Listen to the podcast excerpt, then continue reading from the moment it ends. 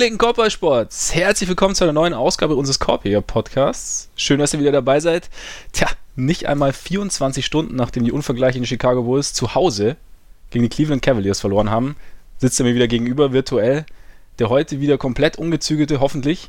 Rich Paul. Rich Paul, alias Ole Freaks. Mein Name ist Max Marbeiter und natürlich wie jede Woche reden wir wieder über die NBA. Freunde, wir hatten Pläne, wir hatten unfassbare Pläne für heute. Vielleicht erfahrt ihr es noch, je nachdem, wie lange wir brauchen werden, denn wie Ole schon gesagt hat, es kam was ums Eck heute, ne? Ja, schon. Etwas, etwas größere Geschichte, so im, im Großen und Ganzen. Wie, wie Zach Lowe im, im Dezember geschrieben hat, so wenn sollte Anthony Davis das Team wechseln, ist es so die, der größte Trade seit Kareem Abdul-Jabbar, glaube ich. Hat er, hat er, so hat er es mal eingeordnet, so ein bisschen. Habe ich heute während der Recherche irgendwo, den, ich habe den Artikel nur ein bisschen überflogen, aber er hat es dann so ein bisschen in den Kontext gesetzt mit allen anderen, die gewechselt haben und sagte, Dwight, Howard kommt irgendwie noch ran, weil er damals ein Jahr nach seiner MVP-Saison gewechselt ist. Auf jeden Fall, um nochmal kurz zu sagen, worum es geht, die meisten, wahrscheinlich habt ihr es alle mitbekommen, trotzdem, wir wollen auf Nummer sicher gehen. Auch wichtig. Rich Paul, seines Zeichens Agent von Anthony Davis, hat heute sowohl die Pelicans wissen lassen, als auch die Medien und die Öffentlichkeit wissen lassen, dass Kollege Davis nicht in New Orleans verlängern wird und gleichzeitig auch eigentlich am besten sofort getradet werden will. Natürlich, warum auch nicht? Ist ja noch eine gute Woche bis zur Trade Deadline. Die Pelicans hat er sogar schon am Freitag wissen lassen. Er wollte ihnen natürlich diesen, diesen netten Vorteil gewähren. Das ist ja alles äh, eine reine Gutmenschen-Angelegenheit, was da, was da so passiert. Es ist äh, das Treffen der Samariter quasi. Ja. Und ja, er hat auch irgendwie gesagt, ja, er wollte halt ehrlich sein. Finde ich auch gut. Also ich finde es ja so, was, was Rich Paul so alles gesagt hat, finde ich auch total legitim. Wäre halt schön gewesen, wenn es äh, intern geblieben wäre, habe ich mir so gedacht. Ja, also diesen, diesen vermeintlichen Vorteil, den man, den man den Pelicans durch so ein Heads-up gegeben hätte, der ist jetzt halt dann sofort wieder weg. Ich, ich fand es halt abgefahren, dass er sich dabei sogar zitieren lässt. Also nicht irgendwie das einfach durchsickern lässt und Walsh dann äh, vermelden lässt von wegen ESPN Sources close to the situation oder wie auch immer man das dann äh, ausdrücken möchte. Äh, Davis will getradet werden, sondern nö, wir nehmen auch noch gleich ein Zitat von Rich Paul und dann auch noch gegenüber New York Times gibt es auch noch ein Zitat und gegenüber äh, Yahoo und wem auch immer.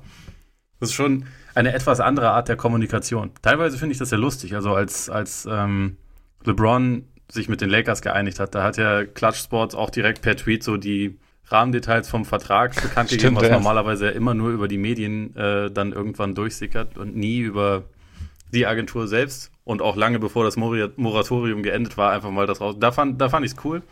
Jetzt ist es halt wieder, boah, ein bisschen, weiß nicht, was hältst du davon, das, das so, so nach außen zu tragen? Äh, was mich zuallererst gestört hat, einfach, dass die Pelicans in eine ziemlich beschissene Situation bringt. Also weiß ihn schon, also ich meine, allein die Ansage, jetzt sagen wir, am Freitag hat er ihm Bescheid gesagt, allein das setzt ihnen die Pistole auf die Brust, aber sie haben trotzdem noch, ich meine, du hast ja heute auch einen Text geschrieben, da steht es ja auch halbwegs drin, das lässt ihnen zumindest noch die Zeit hinter den Kulissen gewisse Fäden zu ziehen. Ich meine, natürlich wird, wird diese Nachricht auch zu den Teams durchsickern und die Teams werden mitbekommen, okay, der Kollege will weg und er wird nicht verlängern. Das heißt, der Trade-Wert sinkt schon mal. Aber ich frage mich halt, warum man es nach außen tragen muss. Also ich meine, es, ist, es, es erhöht nur den Druck, der ohnehin schon da ist. Und ich finde es, ich, ich, ich weiß nicht, warum, warum Agenten, also ich finde es gut, es heißt immer so, Spieler sollten also je mehr Macht bei den Spielern ist, desto besser.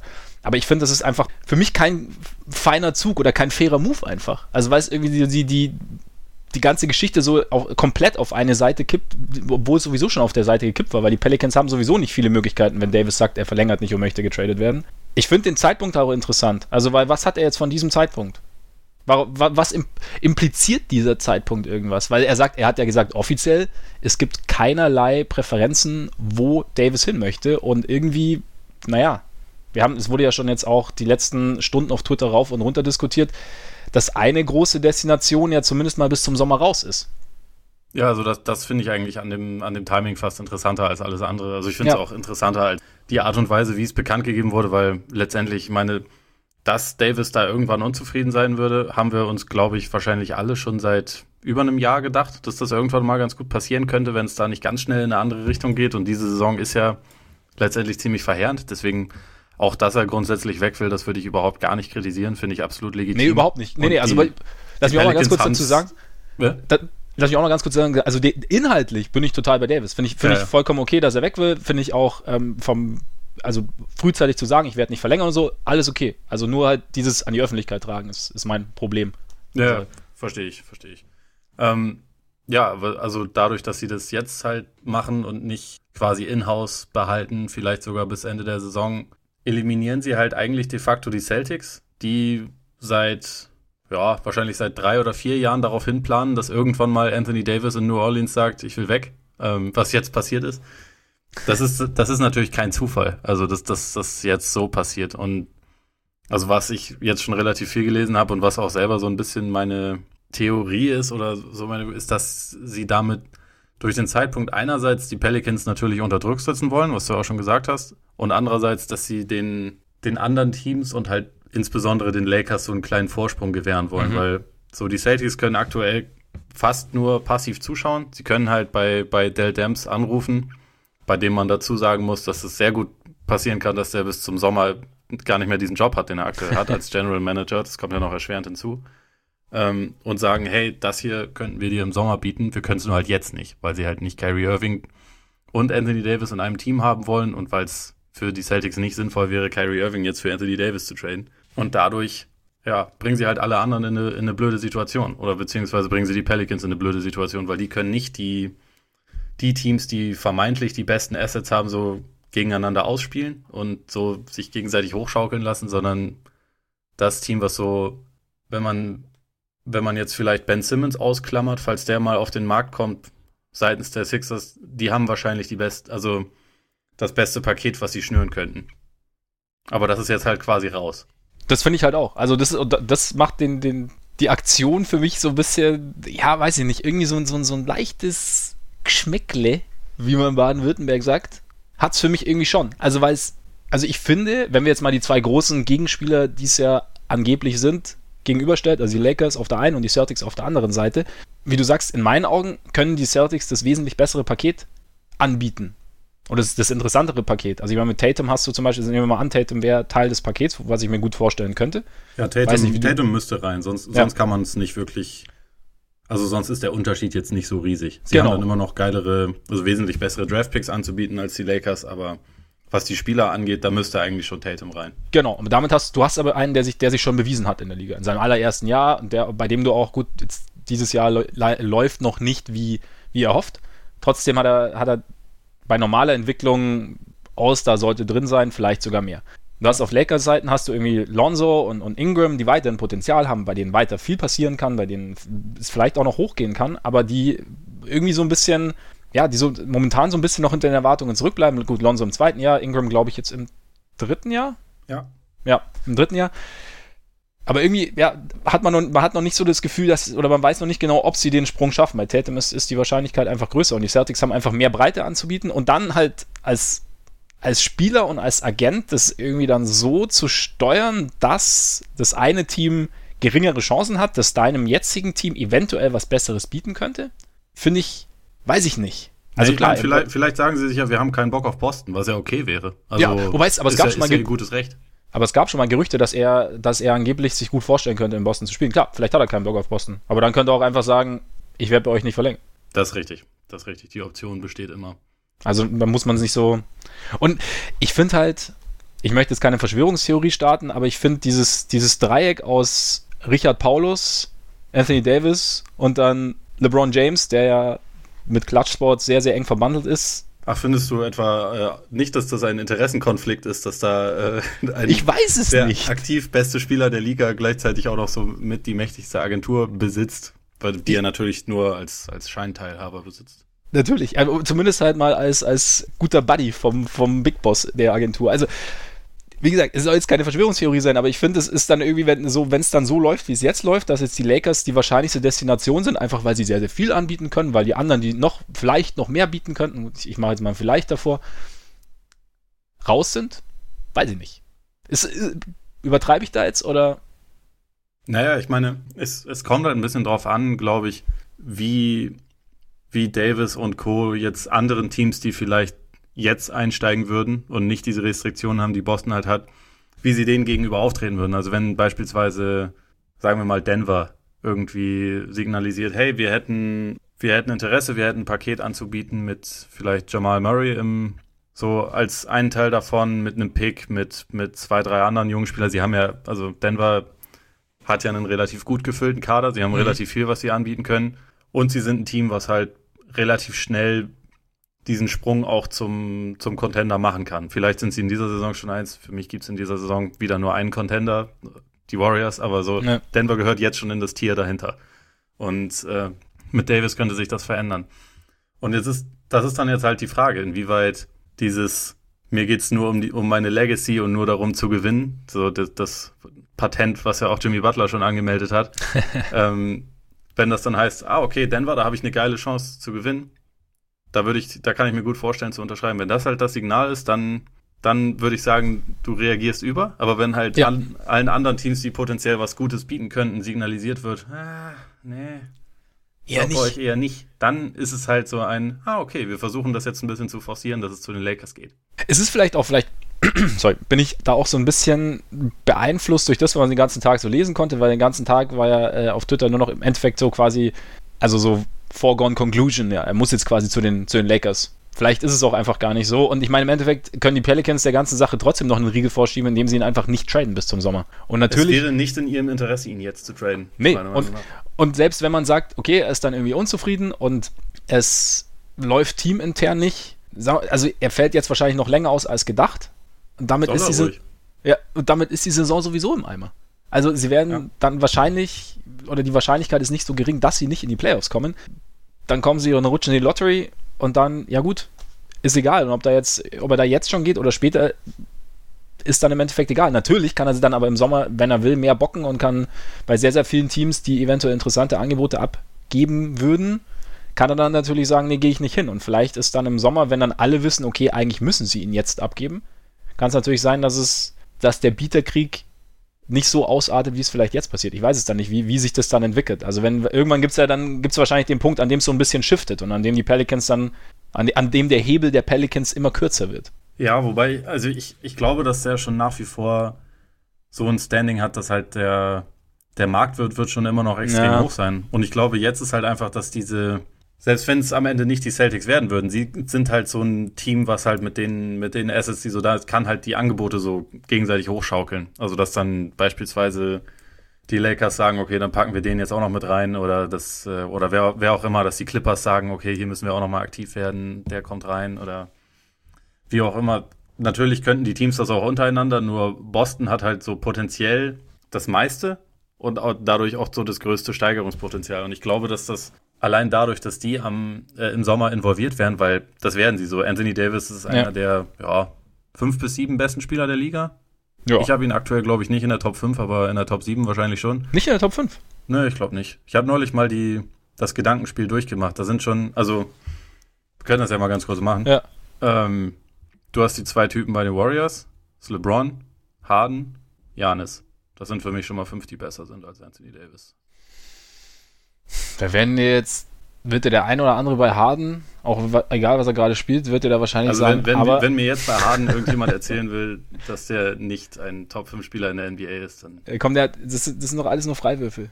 Das stimmt. Und ich meine, er darf auch machen, was er will. Und in das der Rolle, auch. und wenn jeder machen dürfte, was er wollte, dann würde CJ McCollum das auch hinkriegen. Ja, ja, auf jeden Fall. Also, nee, da hast du recht, okay. Äh, Anthony Davis auf jeden Fall über ja. James Harden. Ja. Wobei, ich, jetzt mal, also ich würde vielleicht sogar, jetzt Spaß beiseite, ich würde diesen, ich, ich, könnte den Case vielleicht schon aufmachen, dass, dass Anthony Davis aufgrund seiner Defensivfertigkeiten und Offensivfertigkeiten da irgendwie vielleicht noch reinrutschen kann. Aber natürlich, momentan brauchst du eigentlich gegen James Harden relativ wenig sagen und die anderen. Ich würde einfach behaupten, dass Harden einfach offensiv um ein Vielfaches besser ist. Ja, und das ist richtig, ein, ja. Ein Spiel Stimmt. viel, viel mehr prägen kann als Davis aktuell. Macht's ja gerade ganz solide. Macht er, macht er ganz gut, genau. Ja. Also da, das Two-Way-Potenzial ist natürlich viel höher bei Davis, aber ähm, Wobei Harden ja mittlerweile auch Kawhi kalt stellt, ne? Also von daher. Und ein Post ist ein guter Verteidiger. Sonst ja. ist das nicht unbedingt ja. immer, aber. Ähm, Evan Fournier jetzt auch abgeräumt letzte Nacht. Also da, heftig. Ja. Ich meine, wenn man den einmal abgeräumt hat, dann ist man danach eigentlich schon ein Stopper. Ja, definitiv. Da ist dann äh, Kareem, äh, Kareem Abdul-Jabbar und äh, Hakim Olajuwon sind dann, denen fällt die Kinnlade runter bei solchen Geschichten. Ja. Genau. Nee, aber also nur um das ganz kurz abzurunden, so der Vergleich, wenn man so darauf anschaut, wie Spiele geclosed werden, da sind die Pelicans halt in dieser Saison wieder eins der schlechtesten Teams der Liga, was natürlich nicht nur an Davis liegt, aber Davis ist nun mal der beste Spieler und er ist jetzt nicht derjenige, dem man dann den Ball äh, geben kann und der alles dann entscheiden kann. Dafür ist einfach sein Offensivarsenal so, so vielseitig es auch ist. So, das hat Draymond Green vor ein paar Jahren auch schon mal gesagt, dieser, dieser eine Go-To-Move, der einfach nicht zu stoppen ist, der ist nicht unbedingt immer da und das hat ihn dieses Jahr in der Crunch-Time schon ein paar Mal ein bisschen geschadet. Abgesehen von vielen anderen Themen. Also wie gesagt, Davis ist absolut nicht schuld daran, dass die Pelicans so kacke sind, aber sagen wir mal, einer der fünf besten Spieler der Liga sollte aus dem Kader etwas mehr rausholen als eine 22, 28 Bilanz. Und ich würde sagen, ja. dass Harden das könnte und die anderen vier, die ich genannt habe, auf jeden Fall auch. Ja, da bin ich bei dir. Da bin ich auf jeden Fall bei dir. Ich bin halt, ich bin jetzt mal gespannt, gerade wenn man so sagt, also, oder wenn du jetzt auch sagst, sie haben jetzt irgendwie das Problem, oder er hat so ein bisschen das Problem im Closen, dass er halt nicht diesen, diesen Go-To-Move hat, dass, dass dieses Problem seit Jahren besteht und immer nicht da ist. Und jetzt bekommt er sicherlich einen Coaster, weil er irgendwo hin will, wo er gewinnen kann. Apropos, dieses Zitat von, von Rich Paul, ne?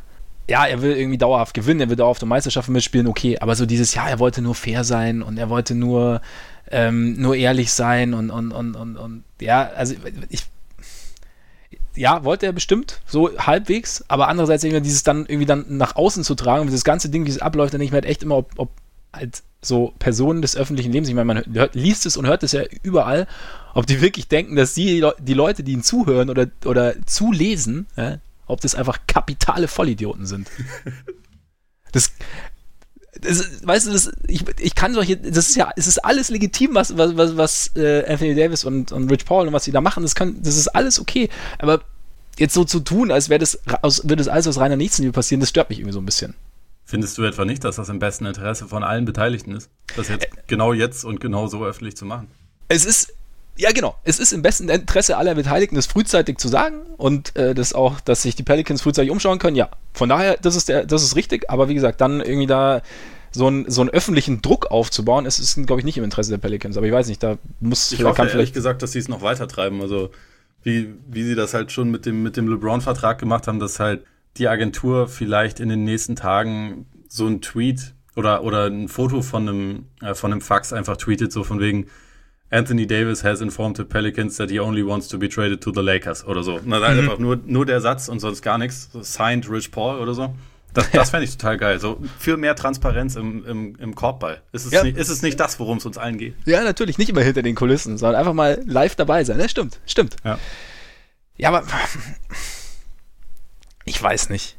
Ich meine, weißt, weißt, weißt, du, was die, weißt was die äh, Pelicans machen sollten? Nee. Jetzt einfach erstmal sagen, okay, Anthony, kannst vergessen, wir warten jetzt mal bis zum Sommer. Du kannst jetzt mit deiner Fingerverletzung, mit der du eigentlich eins bis zwei Wochen ausfallen solltest, kannst du von mir aus drei Monate ausfallen, ist uns egal. Wir, tra wir traden Drew Holiday und nicht dich, ähm, starten den Rebuild, versuchen jetzt noch äh, einfach jedes Spiel zu verlieren, letztendlich dann einen hohen Pick zu bekommen, am besten Zion, wen auch immer. Mhm. Und dann ziehen wir im Sommer nach Seattle um. Und dann kannst du mal sehen, was aus dir wird. Und dann traden wir dich vielleicht noch. Ja, finde ich schön. Ja. Schönes Szenario. Weißt du, was noch viel schlimmer wäre? Nee. Wenn die Warriors sich melden und äh, Durant anbieten. wäre aber geil. Ich, ich finde sowieso, es gibt einige Warriors-Szenarien, die gar nicht so uninteressant sind. Es also gibt diverse, ja, ja. Ich, ja. ich habe Angst, dass irgendwas mit denen ja. passiert. Also, ich meine, Assets haben sie ja theoretisch, ne? Ja, das eine oder andere. Ja. Also auch, auch die, man könnte die Draymond Durant-Geschichte könnte man ganz leicht irgendwie auflockern und ähm, Stimmt, die sind sicher nicht mehr so grün und so, ja. von daher, ich glaube, die Warriors brauchen endlich mal wieder einen guten Spieler in, ihren, in ihrem Team. Ja, auf jeden die Fall. haben jetzt über Jahre, das, das war so eine harte Zeit. Das ist, das ist so, so, so harte Zeit, was ja, die also durchmachen also, müssen. also dann, die, ja. diese Vier-Spiele-Serie, die nicht, die nicht so lief, zum ersten Mal unter Steve Kerr dieses Jahr war, war einfach, war nichts. Und ich meine, man muss ja auch sagen, Boogie und, und Davis konnten ja ihre Reise nicht, nicht zu Ende bringen, als sich Boogie verletzt hat. Und es wäre eigentlich nur fair, wenn sie die Gelegenheit bekämen, das jetzt dann an anderer Stelle, aber trotzdem irgendwie zu Ende zu führen. Von daher. Es wäre ja. auch ein Warriors-Move, wenn sie jetzt in einem Trade Boogie halt wieder zurück zu den Pelicans schicken würden, ne? Ja, aber es wäre ein Danny Ainge-Move eigentlich, ne? Ja, ja, gut, das stimmt. Das stimmt. Und da, dazu noch die Rechte an Jaleel Cousins vom G-League-Team äh, auch, ja. äh, auch Richtung New Orleans schicken. Wobei, ja. die haben kein G-League-Team. Genau, die, die sind die, eins der. Die Warriors? Glaub, nee, nee, die, die Pelicans. Ach, die Pelicans. Ja. Kann gut sein. Weiß ich gerade ehrlich gesagt Ich nicht. meine, die sind eins der zwei Teams oder so, die tatsächlich zu geizig sind, ein okay. G-League-Team zu beschäftigen. Okay. Dann wissen wir jetzt auch, warum Davis raus will. Ja. Aber um das. Der, also, der Unterbau ist zu schwach. Ich meine, wir, wir reden jetzt so ein bisschen, so als hätten wir ein, ein kleines bisschen Mitleid mit den Pelicans. Irgendwie, also gewissermaßen hat man das ja auch, aber andererseits, sie haben es irgendwie auch über die letzten Jahre echt echt so gar nicht geschafft, da irgendwas um ihn herum aufzubauen. Ne? Also muss man, muss man schon sagen. Muss man schon sagen, muss man schon sagen. Sie, was man ihnen nicht vorwerfen kann, dass sie es nicht versucht hätten. Also es gab viele, also es gab ja mal diesen Kern noch um Eric Gordon damals, der auch oft verletzt war, dann irgendwie auf einmal dann in Houston irgendwie läuft das irgendwie ganz gut. Dann äh, für, für Holiday getradet. Dame, damals, wen haben sie abgegeben? Den, Pick, der da Noel geworden ist. Plus, was war's noch? Boah, da fragst du mich was. Ähm, warte mal, lass uns mal ganz kurz schauen. Aber auf jeden Fall, und dann, und dann die Boogie-Geschichte, ich meine, muss natürlich auch sagen, wer weiß, wie das Ganze letztes Jahr dann ausgegangen wäre, wenn sich Boogie nicht verletzt hätte. Ja, aber er, er schwört ja zum Beispiel immer noch darauf, dass sie ihn im Sommer auch nicht, nicht irgendwie auch nur ein einziges Mal kontaktiert haben, ob er nicht bleiben will. Ja, nein, nein. Also das, das, das meine ich jetzt gar nicht. Also dass, dass sie ihn hätten, aber wenn die Verletzung nie passiert wäre, dann hätten sie ihn wahrscheinlich schon kontaktiert. Weißt ja. Du? Also von daher, wenn, wenn er sich nicht verletzt hätte, was, was hätte daraus werden können? Und von daher, ah, okay, es waren äh, die Rechte an Nerlens Noel. Genau, und Alfred Payton ist noch geworden, genau. Gut, den haben sie ja jetzt, ne? das stimmt. Also eigentlich nur Nerlens Noel. Nee, aber. Es war ein super Trade, muss man schon sagen. Absolut. Der ist äh, sehr viel besser als die anderen Spieler, die da involviert waren in diesem ja. Spiel. Ja, und ich meine, das, das Außenrum das stimmt schon. Sie haben es irgendwie nie geschafft, die richtigen Rollenspieler irgendwie an Land zu ziehen. Amino ist, glaube ich, den hatten sie ja auch mal, der ist dann aber auch gegangen. Ich weiß gar nicht, warum sie da kein, kein Angebot abgegeben haben oder warum das nicht funktioniert hat. Aber ja, im Endeffekt sind irgendwie alle Versuche so im Sande verlaufen. Man sollte es auch überhaupt nicht schönreden. Also da, da wurden sicherlich auch einige Fehler gemacht oder viele Fehler gemacht. Andererseits, wie gesagt, so, so Geschichten wie mit Boogie, das hast du nicht im Griff. Und ich meine, die Situation wäre wahrscheinlich ähnlich, selbst wenn Boogie geblieben wäre. Also was wäre dann jetzt? Dann wäre die Saison ähnlich gelaufen, wie sie, wie sie jetzt gelaufen ist. Ja, sie hätten wahrscheinlich auf dem Flügel immer noch keinen oder vielleicht einen Spieler oder so. Ja. Eben. Ja, also ich weiß nicht, wie man, ja, wie es hätte, wie es hätte besser laufen können. Oder, naja, das ist Quatsch. Also es hätte definitiv besser laufen können. Und man hätte, wenn man so ein Jahrhunderttalent hat, wie, wie Davis das ja irgendwie schon ist, müsste man dann irgendwie, sollte man da irgendwie schon was außen rumbauen. Aber ja, reines Mitleid ist nicht angebracht, aber so wie es jetzt läuft, finde ich es trotzdem irgendwie nicht gut. Aber lass mal, sagen wir mal, so die, ich, ich finde, wenn wir Lakers und Celtics gegenüberstellen, ne? Mhm. Ich finde es eigentlich ganz interessant, wenn wir jetzt mal aus, aus Davis Perspektive uns das Ganze anschauen. Weil, nehmen wir mal an, die Lakers schnüren ein Paket. Da kursiert ja jetzt schon wieder, also Lonzo müsste drin sein, es müsste wahrscheinlich Ingram mit drin sein. Subac ich glaube, müsste. Kuzma statt Ingram, oder? Oder Kuzma. Ingram war da, glaube ich, gar nicht drin. Doch, ich glaube. Doch, doch, doch, ich glaube Ingram auch. Ich meine, im Endeffekt, also am Ende könnten in meinen Augen die Pelicans auch sagen, sie wollen Lonzo, Ingram und Kuzma. Auf Weiß jeden Fall. Also für mich also, sollte jedes Paket damit anfangen. Ja. Und dann, und dann, und dann noch irgendwie ein Pick. So. Dann tradest du die, die drei Kollegen aus Lakers Sicht. Nehmen wir mal an, es müssen dann wirklich am Ende müssen es die drei werden. Ja, ich, ich habe es jetzt vor mir von, ja. von Brad Turner. Äh, der hat tatsächlich geschrieben, the LA has to start the deal with Lonzo Ball, Kyle Kuzma, Ivica Zubac, number one pick. Und wenn das alles ja. wäre, was es braucht, dann äh, aber sofort losschicken. Ja, aber das kann ich mir nicht vorstellen. Ich kann es mir auch nicht also, vorstellen. Da, ähm, das kann nur passieren, wenn ein gewisser Rich Paul das sehr forciert. Und, ja, aber selbst äh, dann kann es nicht passieren. Und den Pelicans noch irgendwelche Drohungen ausspricht. Wer weiß. das, das wer, wer, weiß wer weiß, was da hinter den, hinter den Kulissen alles möglich ist. Ja. Nee, das stimmt schon, aber im Endeffekt, nehmen wir mal an, das reicht nicht und es muss, es muss noch irgendwie noch ein Ingram mit rein oder, oder, oder was auch immer da noch, also statt Subac muss es Ingram werden. Dann haben die Lakers LeBron und Anthony Davis, die einen riesigen Teil des Caps fressen. Sie haben, die, sie haben noch Josh Hart, sie haben diese ganzen Einjahresverträge, die da irgendwie noch, drun, äh, noch rumschwirren aber sie haben im Prinzip, haben sie kaum noch, also wirklich Mittel. Und natürlich, natürlich wird es wieder viele Spieler geben, die sich zu sehr, sehr geringen Bezügen diesem Team anschließen werden, weil ein Team mit LeBron und Davis natürlich interessant ist und natürlich wird es auch auf dem Buyout-Markt wieder, wird, wird da einiges passieren. Ich meine, wir sehen auch wieder bei den Rockets, wie gut das funktionieren kann. Trotzdem bist du dann irgendwie bei, wieder bei einem Team, das so, das, das irgendwie zusammengestöpselt werden muss, finde ich. Wohingegen, wenn du dir jetzt die Celtics anschaust, selbst wenn Tatum und Brown und Rozier in, in, diesem, in dieses Paket involviert werden, plus dann noch zwei Picks, selbst dann ist es noch ein tiefes Team.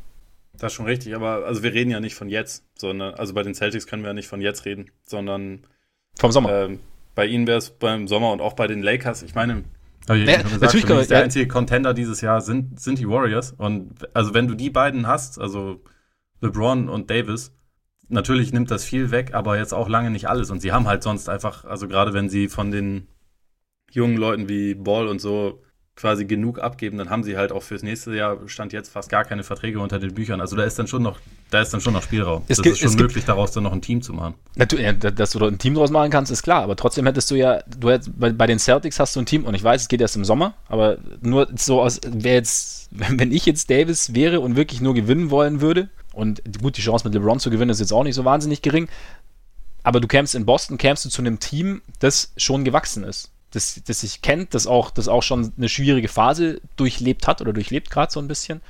Und hast dann, hast da irgendwie ein Gerüst, auf dem sich aufbauen lässt. Wohingegen bei den Lakers, du weißt ja, bei den Lakers weißt du ja gar nicht, weißt auch was, nicht, was, was coachmäßig dann nächstes Jahr ist. Also das ist ja, das ist ja irgendwie auch eine Frage. Da weißt du nicht mal, was nächste Woche coachmäßig oder, ist. Oder nächste Woche ist, eben, genau. Und da ist halt, du kommst halt eigentlich in, in bei den Celtics kommst du theoretisch in eine bessere Struktur. Ja, das, das, das meine ich damit. Und, und halt auch, und du hast, und deine Mitspieler sind in der Breite wahrscheinlich besser. Ja, das, das, das, das würde ich schon auch so unterschreiben. Also die, die sportliche und strukturelle Situation bei den Celtics wäre wahrscheinlich besser. Ich glaube auch, dass sie dann, also je nachdem, was dann in Golden State passiert, dann relativ klar nächstes Jahr der Titelfavorit wären, wenn sie Davis da irgendwie reinbekommen würden. Je nachdem, was dann natürlich abgegeben wird, aber wie du schon gesagt hast, es ist, es ist einfach sehr viel da, was man anbieten kann. Deswegen ist auch dann immer noch relativ viel da, was dann bleibt. Äh, aber wie gesagt, wenn, wenn sich die Herren in den Kopf gesetzt haben, dass sie nicht nach Boston wollen. Nee, klar, dann kannst du nichts machen. Also, dann spielt das für sie natürlich keine Rolle. Also wie gesagt, dieses ähm, will nur gewinnen sollte man sowieso immer mit ganz viel Vorsicht genießen, ja, glaube ich. Also Auf ich glaube schon, dass das bei Davis eine große Rolle spielt, dass der halt jetzt sieben Jahre in der NBA ist, zweimal in den Playoffs war, einmal eine Serie gewonnen hat, jetzt gerade wieder auf dem Weg ist, die Playoffs zu verpassen. Und dass ihn das stört, also muss ihn ja auch stören, das wäre albern, wenn nicht. Er hat ja auch über die letzten Jahre schon ein, zwei Mal gesagt, dass er sich halt mit Kevin Garnett unterhalten hat und dass der ihm schon vor, ich glaube schon vor zwei Jahren gesagt hat, geh weg da, ich bin damals viel zu spät aus Minnesota weggegangen. Mhm.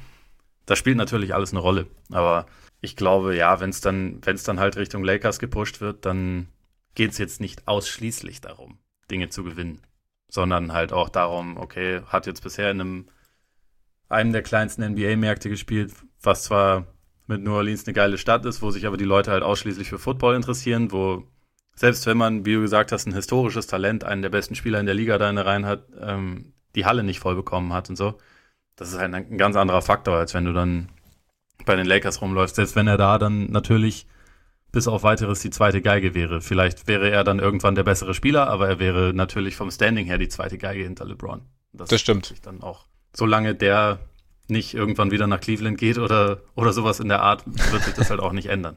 Nee, das stimmt auf jeden Fall. Ich meine, aber vielleicht, vielleicht tun wir ihm auch komplett Unrecht, indem wir dieses Lakers-Ding irgendwie so, so hochpushen. Vielleicht ist es auch einfach nur, ja, vielleicht wird auch nur die beste Situation für ihn gesucht, tatsächlich. Wer weiß. Also es ist, keine Ahnung, vielleicht will man auch den Celtics nur genügend Vorlauf geben, um sich jetzt schon mal für den Sommer zu überlegen, was sie, was sie haben wollen oder was sie abgeben Danny, wollen. Danny, hol deine Großmutter aus dem Schrank, die muss ja. wieder getradet werden. Ja, genau. Also wer weiß. Also ich, man lässt sich da schon immer sehr von Gerüchten leiten und von, von schnellen Interpretationen, interpretiert dann auch sehr schnell. Und natürlich diese Verbindung LeBron und, und Rich Paul und, und dann Anthony Davis, ja, die, die, die verlockt irgendwie dazu. Und ich meine, wir sind dem ja auch gerade sehr intensiv erlegen, aber vielleicht ist es auch einfach, vielleicht ist es ganz anders. Und am Ende landet er bei den Raptors mit äh, Kawhi Leonard, wer weiß. Den Gedanken hatte ich vorhin auch schon, ob das vielleicht irgendwie irgendwie machbar ist. Ich habe mich dann schwer getan, wirklich ein Paket zu finden, das, das Sinn ergeben hätte, aber also letztendlich Verträge wären da, paar junge Talente wären ja. auch noch da, die man involvieren könnte. Ähm, das das wäre richtig eklig, ja. muss man noch dazu sagen. Ja. Das, also Davis und Leonard in einem Team. Ja, ich meine, Masayo Ujiri ist ja vieles zuzutrauen. Ja, also ich meine, er hat, er hat äh, alles auf Kawhi gesetzt und äh, Stand jetzt sieht es ganz gut aus eigentlich. Also ich glaube, mittlerweile kann er sich auch halbwegs vorstellen zu bleiben und ich glaube, sollte Anthony Davis kommen, könnte er sich noch besser vorstellen zu bleiben. Möglich. Weil muss ja bei den, bei den Raptors auch sagen, selbst wenn sie jetzt einige ihrer Jungen abgeben, ist ja immer noch auch ein durchaus solides Fundament da. Also abgesehen von Kawhi. Also da, da ist ja diese, diese extreme Tiefe, über die wir auch schon gesprochen haben, wäre den, da wäre wär ihn natürlich, die wär ihn, der wären sie ein bisschen beraubt, aber trotzdem hätten sie immer noch genügend Spieler. Also da, ja, die Frage ist halt, wie, wie, wie sexy die Pelicans das finden, wenn dann irgendwie nur, hey, willst du, willst du Ibaka und Pascal Siakam und OG Anunobi haben? So, ich meine, gerade Siakam finde ich zwar super, aber da muss ich sagen, da ist dann das Lakers-Angebot schon wieder, schon wieder besser. Also einfach reizvoller mit mehr Upside, sag ich mal. Ja, schon, aber ist nicht der Name dann oder die ist nicht, ist, ist nicht der Lakers-Bezug blendet der da nicht vielleicht sogar ein bisschen?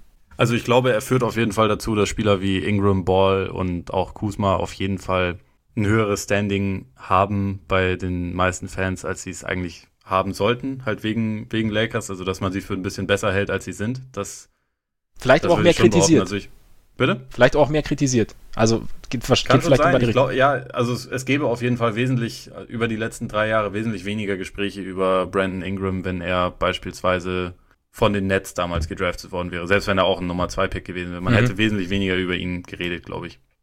Ja. Was ja übrigens was ja übrigens bei den Knicks auch genauso ist. Ich glaube, über, über Frank Nilikina habe ich schon so viele hitzige Diskussionen von Leuten irgendwie mitbekommen. Und also, das ist eigentlich, also eigentlich ist es ein ziemlicher Wahnsinn, wenn man schaut, was halt so aktuell seine Position in der Liga und im Team ist, so, ne? Aber ja. es ist halt, der, der Markt spielt da schon eine große Rolle. Also da, da hast du schon recht, die Leute werden da schon etwas mehr seziert, als sie, als sie das in, einem, in einer normalen Situation erleben würden. Ich meine, du hast schon recht. Ich denke mal, wenn man, wenn man die Voraussetzungen von Ingram zum Beispiel anschaut und auch von, von Lonzo wahrscheinlich, ist da schon vielleicht mehr Potenzial da. Die Frage ist natürlich, ob es am Ende ausgeschöpft werden kann. Und momentan sieht es zumindest bei Siakam so aus, als, als sei er in seiner Entwicklung irgendwie ein bisschen zielstrebiger als die anderen beiden. Ja, auf jeden Fall. Wo das dann hinführt bei allen dreien und auch wenn du Ananobi noch mit reinnimmst, ist natürlich die andere Frage. Aber ja, ich finde, es gibt so ein, es gibt schon so ein paar Destinationen, die irgendwie nicht uninteressant wären.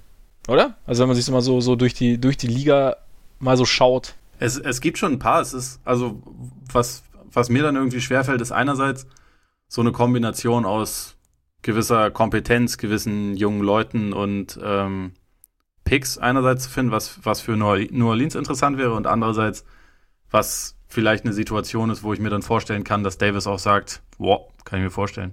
Also, ja.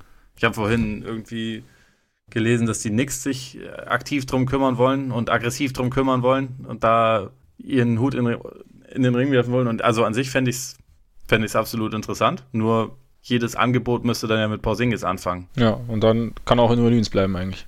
Ja, beziehungsweise. Wobei weiß nicht, was im Draft eigentlich kommt. Eigentlich nicht, weil sie, sie, haben, sie haben ja im Sommer zumindest die Möglichkeit, Geld zu haben. Also sie haben zwar aktuell keinen ja. großen Cap Space, aber sie können das, sie können das durchaus freischaufeln und werden das ja über die nächsten paar Tage, glaube ich, auch tun bis zum 7. Februar haben sie noch Zeit und ich denke mal, wahrscheinlich sowohl Hardaway als auch Courtney Lee werden dann nicht mehr bei den Knicks sein und weitere Verträge wahrscheinlich auch nicht. Deswegen, da wäre dann schon die Möglichkeit, dass wenn sie ihn jetzt holen, ihm dann sagen, hey, nächste Saison haben wir übrigens schon fixe Zusage von Kyrie und Jimmy Butler und du weißt schon allen anderen auch noch, Jesus Christus, Walt Frazier kommt zurück und wir machen ja. ein super Team in New York. Wer weiß, ich meine, New York hat schon auch einen nach wie vor sehr großen Reiz als, als Markt. Wer weiß. Aber sie haben halt außer Porzingis und Kevin Knox auch wirklich nichts richtig Gutes anzubieten. Oder also nichts richtig Interessantes. Nee. Über Frank Nilikina haben wir gerade gesprochen und das war's dann aber der, letztendlich. Der Trade-Wert ist ein bisschen im Keller, ja. Bei Frankie Smokes. Ja, die ja. nix, keine Ahnung. Also ich finde die, die, die Nuggets weiterhin finde ich auch. Also ich meine, allein die, die Vorstellung, Jokic und Davis nebeneinander zu haben, ist natürlich ein absoluter das Traum. Das, ja. Also das, das wäre schon sehr geil. Und dann, ja, ich meine, mit den ganzen Jungen, weiß ich nicht, Barton, Vielleicht kannst du, gut, Porter ist natürlich ein, ein kleines Gamble, aber wer weiß, wie, wie der. Ja, also an Pelicans Stelle würde ich schon wahrscheinlich sogar darauf bestehen, dass der mit reinkommt. Definitiv, definitiv. Die Frage ist, ja genau, oder beziehungsweise die Frage ist, ob die Pelicans nicht sagen, hm, wir wissen nicht, wie fit der jemals wird. Das wäre jetzt für mich die Frage. Aber vom Talent her würde ich auf jeden Fall darauf bestehen. Aber nee, dann das kannst du. Goodie, das mit reinkommt. Also der, ja. der, Deal könnte nicht irgendwie mit ihm anfangen, könnte sich auch nicht hauptsächlich auf ihn nee, genau. konzentrieren, genau. aber dass man halt sagt, ja, und den, den wollen wir auch noch dazu. Aber das wäre natürlich aus Denver-Sicht, wäre das, wenn du dir das, die, die, das Team momentan anschaust, wie gut es schon funktioniert, und dann hast du halt mit Porter ein Goodie, das du momentan gar nicht brauchst, dass du aber noch, das den Deal schmackhafter machen könnte, ist es natürlich ein, ein ganz guter Start irgendwie. Aber dann, ja, im Optimalfall gibt es natürlich nicht Murray und Harris ab, sondern nur einen von den beiden. Ja. Vielleicht noch Barton, keine Ahnung. Also ja, Thomas ist, glaube ich, zu haben. Also, ja, der geht vielleicht wieder zu Lakers dann, wenn. Ähm, oh Mann. Ja. Äh, Jetzt nee. bin ich selber wieder traurig, verdammt. Ja. Keine Ahnung, oder, oder Bucks wäre natürlich auch spannend, ne? Mit Janis zusammen. Das wäre halt absolut ekelhaft. Ja. Wär, ich glaube, wenn da sich würde halt nie, nie wieder irgendjemand Punkte gegen die Bucks machen. Ja. Ich glaube, es wäre auch so. Ja, ich, ich meine, Thon, äh, Thon Marker hat ja jetzt ein, äh, auch einen Trade gefordert, von daher kann man das ja vielleicht, vielleicht kommen sie ja da zusammen. Ja, eben, genau. Dann packst du halt noch äh, Chris Middleton mit drauf. Ist natürlich blöd, dass der Vertrag ausläuft. Tja. Eric Bledsoe. Mein Bledsoe, Jerry Holiday im Backcourt wäre auch unangenehm. Das stimmt. Das stimmt. Defensiv sehr eklig. Ja. Und dann vielleicht, vielleicht geht da was. Wäre geil, wenn sich dann, äh, ich glaube, wenn sich Janis und, und Davis dann irgendwie so an die Hand nehmen kann, der eine den einen Korb berühren und der andere den anderen. die Vorstellung ist so ein bisschen wie bei dem letzten Korb von Michael Jordan in Space Jam. Ja, ne? genau. Ja. das zieht sich dann einfach über, über mehrere Personen. Ja, ja. Also sie können den Ball einmal so, so über sich drüber rollen lassen, dann irgendwie, weißt du, wenn es dann und dann direkt den Korb. Ja, ja, das ist das moderne Transition äh, Offense. Ja, auf jeden Fall. Sind die Sixers ein, ein Kandidat noch? Ben ja, ich meine, äh, wenn, wenn man, wenn sie tatsächlich sich das vorstellen könnten, Simmons dafür zu opfern, was meiner Meinung nach auf jeden Fall es kommt natürlich immer ein bisschen drauf an, was man dann noch dazu machen muss, aber also wenn, meiner Meinung nach, wenn sie die Chance haben, Anthony Davis zu bekommen und der sich vorstellen könnte, dort zu bleiben, er und Embiid, so, das wäre halt schon auch, wäre halt schon auch richtig fies. Ich finde es ja, ich fände es ja ganz interessant, wenn er tatsächlich zu so einem, zu einem Team käme mit einem zweiten dominanten Big Man, weil es das Ganze ja. wieder so ein bisschen umdrehen könnte, was wir momentan haben. Also jetzt natürlich nicht komplett, aber es wäre zumindest irgendwie so ein, also wie sie es ja mit Boogie da irgendwie schon mal hatten, in, in New Orleans, aber es wäre dann so, schon irgendwie so, ein, ja, so eine Antipode zu allem, was momentan so passiert. Ja, und beide, gerade Davis und Embiid oder auch Davis und Jokic, da ist halt irgendwie dann auch so viel ähm, Vielseitigkeit trotzdem vorhanden. Ja. Dass, also Davis spielt ja viel wie ein Guard letztendlich auf dem Flügel. Das ist ja nicht so, dass der jetzt irgendwie die ganze Zeit mit dem Rücken zum Korb spielen müsste ja. oder so. Von daher, ja, es hätte schon was. Aber wie geil ist ja, wenn, wenn, wenn Davis Jokic absichern könnte in der Defense. Mhm. Also, weißt du, das wäre ja. schon, wär schon ziemlich sensationell eigentlich. Wie viele, wie viele ekelhafte alley es dann von Jokic auf Davis geben würde. Mhm. Relativ, relativ finster. Ja, ja. Schon nochmal ein bisschen was anderes, als äh, ob das jetzt Paul Millsap ist oder, oder Anthony Davis, glaube ich. Ja, möglicherweise. Ich meine, Jokic würde weiterhin keine Mine verziehen, natürlich. Natürlich. Aber es wäre geil. Nuggets, Nuggets fände ich gut. Aber sonst, ich weiß nicht. Mit, mit Doncic zusammen finde ich auch interessant, aber das ist ja, man, das, man das Paket ist halt, halt aufschwatzen, dass die Andre Jordan super ist. Oder ein auslaufender Vertrag. Aber also, ja, ich meine, wenn die, wenn die Mavs nicht ihren Pick vom nächsten Jahr schon den, den Hawks versprochen hätten, äh, ja. in dem, in dem Doncic Trade, dann wären da, wären da schon ein paar mehr Optionen. Also dann, glaube ich, könnten sie vielleicht sogar was Interessantes kreieren, halt mit ja. zwei Expirings oder so, Dennis Smith plus dem Pick und vielleicht noch, vielleicht noch ein Goodie mit rein oder so. Ja. Aber ohne, ohne Picks wird es halt erstmal relativ schwierig. Ja, denke ich auch. Wollen wir echt kurz der Vorstell äh, Vollständigkeit halber erklären, weshalb, das haben wir noch gar nicht gemacht, weshalb die Celtics noch nicht drin sind? Oder meinst du, das hat bis mittlerweile jeder mitbekommen? Diese Derrick Rose ich Rule. Ich, jetzt, ich dachte, ich hätte sogar ganz kurz angerissen, aber du darfst es gerne auch noch einmal kurz. Ich meine, du willst letztendlich über Derrick Rose reden, oder? Ich will unbedingt. Von daher ja. will ich dich jetzt auch nicht davon abhalten. Also das wäre ja gemein. Genau, genau. Also es geht darum, dass diese Regel damals eingesetzt wurde, äh, eingeführt wurde für Spieler, die sich so ein bisschen von ihren Altersgenossen abheben und also als, als Rookies quasi schon von den Altersgenossen abheben. Und normalerweise damals ging es so, ging es darum, dass du, glaube ich, als den ersten Vertrag nach dem Rookie-Vertrag darf, der darf nur 25% des Cap-Spaces betragen, maximal. Und für ganz besondere Spiele hat man damals festgelegt, also unter Derrick Rose war so ein bisschen der, der ausschlaggebende Punkt damals, als er MVP geworden ist, dass er der, dass sie eben ein bisschen mehr bekommen können und das war deswegen die Derrick Rose Rule. Damals war die Regel, entweder zweimal All-Star oder zweimal All-NBA-Team oder eben MVP.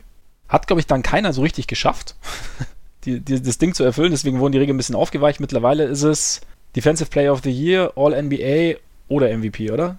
Ja, und ich glaube mehr als einmal All-NBA auf ja. dem, auf ja, dem Rookie-Deal. Genau. Und dann darfst du eben 30% des Caps äh, vereinnahmen, sozusagen. Der Punkt ist, du darfst den Vertrag schon unterschreiben, bevor du, bevor dein Rookie-Vertrag ausgelaufen ist und bevor du diese Kriterien erfüllt hast. Deshalb ist es auch egal, dass zum Beispiel weder Kyrie Irving noch Anthony Davis diese Kriterien erfüllt haben. Sie haben den Vertrag unterschrieben unter der Prämisse und damit diese Regel genutzt.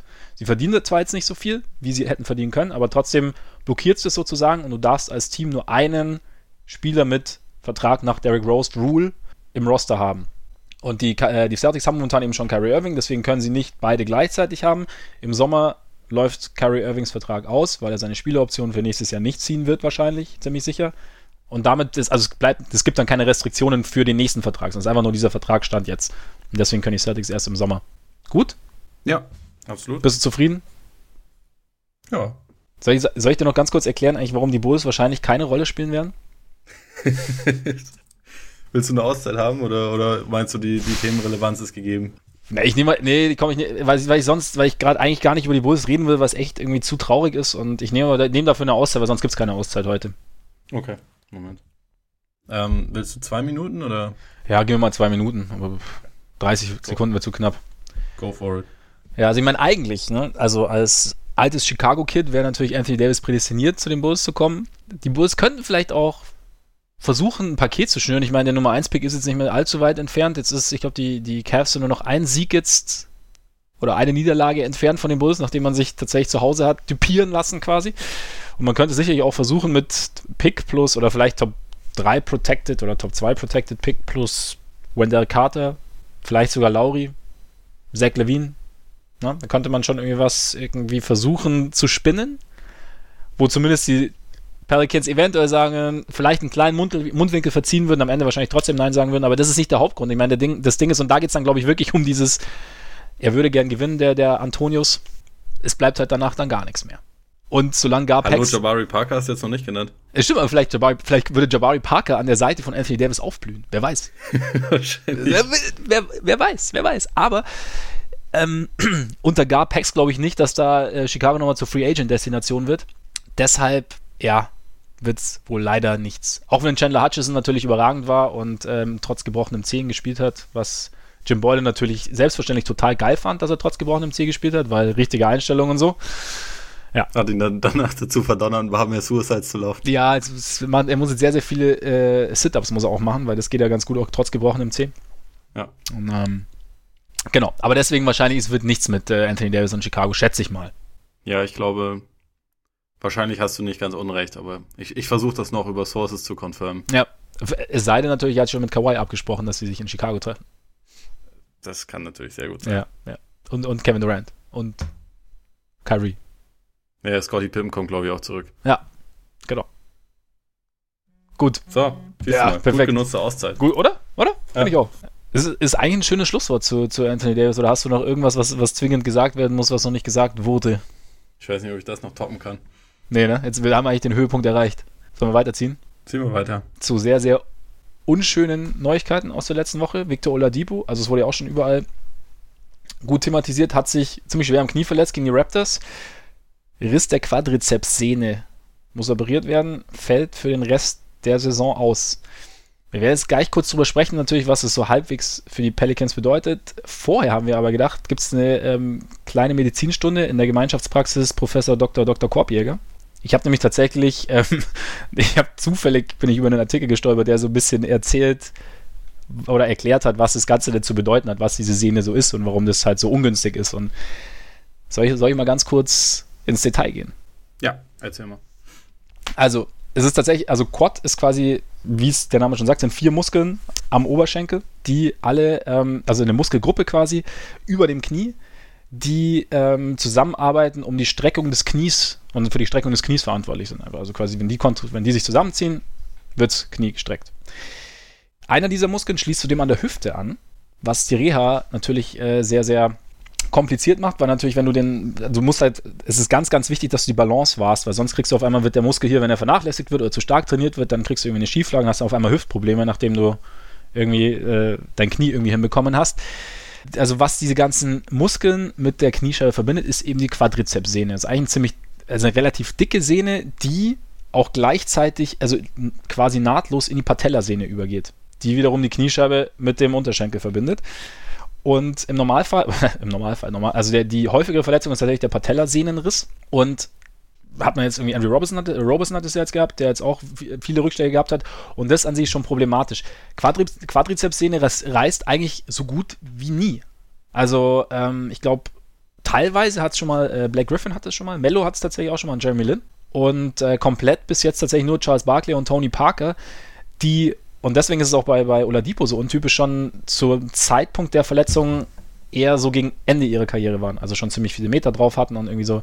Und deswegen hat man relativ wenige Vergleichswerte. Also was ist jetzt, was aussagen will oder was, was passieren wird hinterher. Also man hinterher, also man hat schon gesagt, dass dieses, dass die Explosivität, Explosivität leiden wird und da, ja, muss man jetzt halt sehen, ob sich das bei Oladipo tatsächlich so auswirkt, einfach weil er jünger ist. Aber im Normalfall bei so schweren Knieverletzungen, gerade wenn Sehnen betroffen sind, ist es ja schon immer so, als würdest du, weiß ich nicht, nochmal einen Gang rausnehmen ganz oben.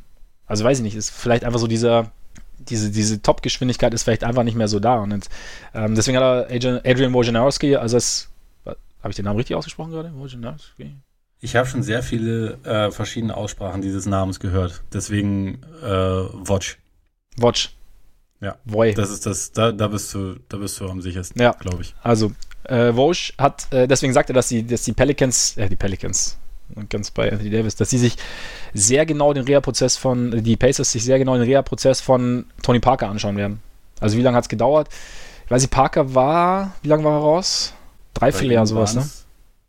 Ja, irgendwie sowas in der Richtung, glaube ich. Also man, ich habe jetzt auch gelesen, dass das Oladipo zum Saisonstart zurückkehren, zurückkehren könnte. Also es muss jetzt nicht zwingend ein Jahr sein, dass er ausfällt.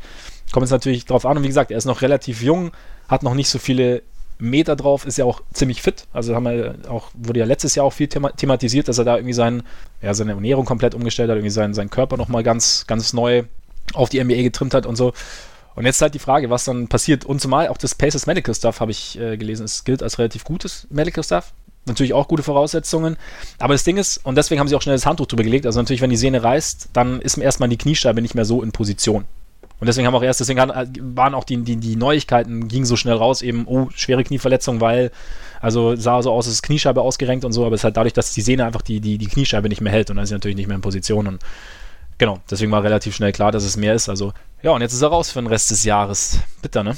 Also wirklich bitter. Ja, ähm, wegen Vergleichswerten, da ja, da ja äh, Kawhi auch Geschichten mit dem Quadrizeps hatte, weißt du, inwieweit sich diese Verletzungen unterschieden haben? Also da war, da war, da hieß es ja, also Tony Parker hatte sogar selber gesagt, er hätte die, er hätte die genau die gleiche Verletzung gehabt und wäre halt viel, viel schneller wieder, wieder da nee, gewesen. Aber nee, Parker wurde es als Tendinopathie erschienen. Ich bin allerdings kein leider kein Doktor, deswegen kenne ich mich da nicht ganz so gut mit aus. Ja, also dann ähm, übernehme ich wieder als ähm, gelernter Fachmediziner. Nein, Quatsch. Ähm, ich glaube, nee, aber Parker hatte doch gesagt, dass seine Verletzung schwerer war und er trotzdem früher zurückgekommen ist. Ich glaube, das war. Richtig, so war das. Stimmt, so war das ausgedrückt, hatte ich falsch im Kopf. Genau, und also ich, ich weiß jetzt, also so in diesem Artikel stand eben nur drin, dass komplett gerissen war nur Barclay und Parker. Und mhm. auch selbst bei den Anrissen war jetzt, war jetzt Kawhi nicht dabei. Also wahrscheinlich hat sie was bei, bei, bei Kawhi dann, aber das ist jetzt wirklich nur reine Schätzung, dann eher, eher muskulär und weniger auf die Sehne jetzt. Und gut, weiß natürlich nicht, wie sich das Ganze dann auswirkt. Also wenn da irgendwie äh, tiefe Muskel dann irgendwie bei diesen vier Muskeln, die da irgendwie zusammenspielen, wenn es da irgendwie Probleme gibt, dann kann es natürlich schon, könnte ich mir vorstellen, jetzt wie gesagt, als kompletter Laie, ähm, könnte ich mir schon vorstellen, dass es da mehr Probleme gibt. Ja. Und halt stimmt. einfach langwieriger ist. Also falls irgendjemand, der Ahnung davon hat, äh, hier zuhört, kann er uns ja vielleicht noch kurz erklären, was ein Spitzensyndrom äh, in, in Bezug mit Kniesehnen genau ist. Ein Patellaspitzensyndrom? Ja, in dem Fall ein Quadrizeps-Spitzensyndrom. Also okay. Quadri Quadriceps Tendinopathie. Okay. Wurde, wurde, es, wurde es genannt. Ah, okay. Mhm. Was dann irgendwann immer nur zu komplizierte Quadrizepsverletzungen äh, umfunktioniert wurde, weil letztendlich niemand irgendeine Ahnung hatte, was genau bei Kawhi eigentlich falsch war. Ja, stimmt. Es wurde ja nicht so nach außen getragen irgendwie. Aber zurück zu Oladipo. Also äh, ist natürlich jetzt, die Pacers haben damit ihren besten Spieler verloren. Heißt, dass sie wahrscheinlich die, dass der Osten einen kleinen Contender verloren hat, oder? Ja, also ich glaube so, dass, dass den ungemütlichen Geheimfavoriten quasi. Ich hätte, ich hätte jetzt auch mit ihm nicht unbedingt gedacht, dass sie mehr als die zweite Runde hätten erreichen können. Mhm. Ich hatte da ein bisschen die Hoffnung, dass sie äh, zur Deadline nochmal aktiv werden bei einem Team, was auch die letzten Tage relativ viel wegen Trade-Geschichten und so in die, in die Schlagzeilen gekommen ist, halt mit den Grizzlies. Also ich hatte okay. so ein bisschen die Hoffnung gehabt, dass sie sich um Conley bemühen, um einfach einerseits noch eine verlässliche Option am Ende, am Ende von Spielen dazu zu haben, weil das halt meistens Oladipo war und sonst nicht wahnsinnig viel. Und weil sie einfach keinen, keinen richtig guten Point, also sie haben zwei, die es ganz gut machen, aber keinen richtig guten. Und ähm, der hätte sie, glaube ich, noch vielleicht eine kleine Stufe weiter nach oben ähm, ja. bringen können. Und das ist jetzt halt, das ist jetzt halt quasi raus. Und solange man nicht weiß, inwieweit Oladipo wieder genau der Alte werden kann, wäre es jetzt auch dann wahrscheinlich relativ dämlich für einen 31-jährigen, sehr teuren Point Guard dann irgendwie Assets, Assets zu opfern. Mhm. Aber ja, dadurch ist die Saison der Pacers jetzt irgendwie, ich meine, sie werden auf jeden Fall die, äh, die Playoffs erreichen. Dafür ist der Osten ja auch einfach nicht, nicht gut genug besetzt, als dass man da irgendwie noch ins, ins Schlottern kommen würde. Und bisher haben sie sich in dieser Saison ja auch gut geschlagen, wenn, wenn er nicht zur Verfügung stand. Also, weil sie halt absurd gut verteidigen und irgendwie von allen eigentlich Rollenspielern mehr bekommen als von einem klassischen Rollenspieler und dadurch einfach, also er hatte ja vorher schon mal mit Knieproblemen elf Spiele verpasst ja. und davon haben sie, glaube ich, sieben gewonnen und äh, ja, genau, 7-4 war es, ja. Und sich eigentlich sehr, sehr gut verkauft. So, ich nehme an, dass sie vielleicht jetzt einen kleinen Dämpfer bekommen werden, weil sie offensiv halt dann schon, schon ein bisschen was verlieren, aber sie werden jetzt nicht irgendwie grandios zurückfallen, das glaube ich nicht. So, Tyreek Evans hat in letzter Zeit ein bisschen mehr gezeigt, dass er auch noch Basketball spielen kann, kommt ein bisschen besser an, nachdem der Saisonstart von ihm ja wirklich nicht gut war und kann da, glaube ich, auch eine etwas größere Rolle einnehmen. Es ist halt einfach nur so diese, diese Upside so ein bisschen weg. Wenn sie jetzt dann offen, also ich nehme ich nehme mal stark an, dass sie aus der Top 4 herausfallen werden noch und dann halt keinen Heimvorteil in der ersten Runde haben und dann denke ich auch, dass sie halt in der ersten Runde rausgehen werden. Ja, kann ich mir auch gut vorstellen. Also gerade wenn man, wenn du sagst, so die Upside und so mit Blick auf die Playoffs, also wenn wir an die letzten Playoffs zurückdenken, in die, wo sie die Cavs ja beinahe rausgeschmissen hätten, also ich meine, die Chancen bestanden durchaus.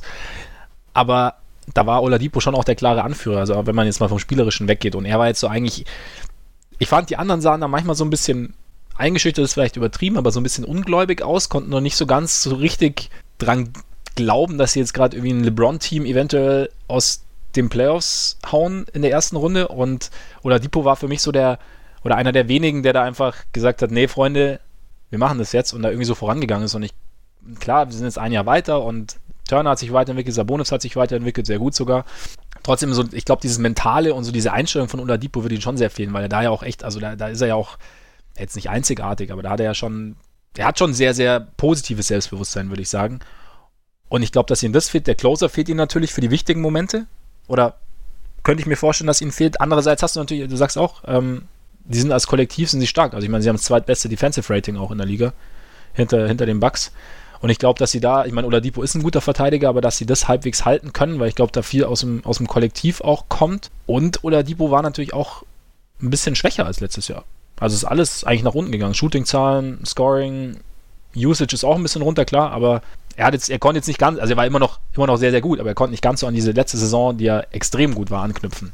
Aber trotzdem. Ja, das stimmt. Aber ich denke auch, also das halt so dieses, dieses Geheimfavoriten-Ding ist jetzt auch für mich irgendwie raus. Playoffs, klar, im Osten auf jeden Fall. Und ich glaube auch noch ein ich glaube, sie bleiben unangenehm. Und ja, wie weit es dann geht, wenn es dann in, in der ersten Runde gegen Boston oder Philly geht, glaube ich einfach, ist, ist der Talentvorteil auf der anderen Seite einfach zu groß. Wobei ja, das, das jetzt eh noch so weit nehme ich auch an. Aber wer, wer, wer fängt jetzt auch? Ich meine, du hast schon gesagt, Evans ist jetzt erstmal aufgerückt, kann sich auch einen Teil des Scoring übernehmen. Aber bei so einer Verletzung finde ich es auch immer ein bisschen schwierig. Also klar, du hast jetzt halt, es kommt halt der nächste von der Bank sozusagen, also in dem Fall Evans, aber es bringt ja auch irgendwie so die, die komplette Dynamik von dem Team durcheinander. Also klar, du hast jetzt erstmal, du verlierst an Qualität, weil dieser eine Spieler weg ist, in dem Fall der beste Spieler. Zudem aber muss dann ja noch auch, rückt der Bankspieler auf, da muss da ja auch wieder jemand aufrücken. Und das, das verändert ja die Statik irgendwie komplett.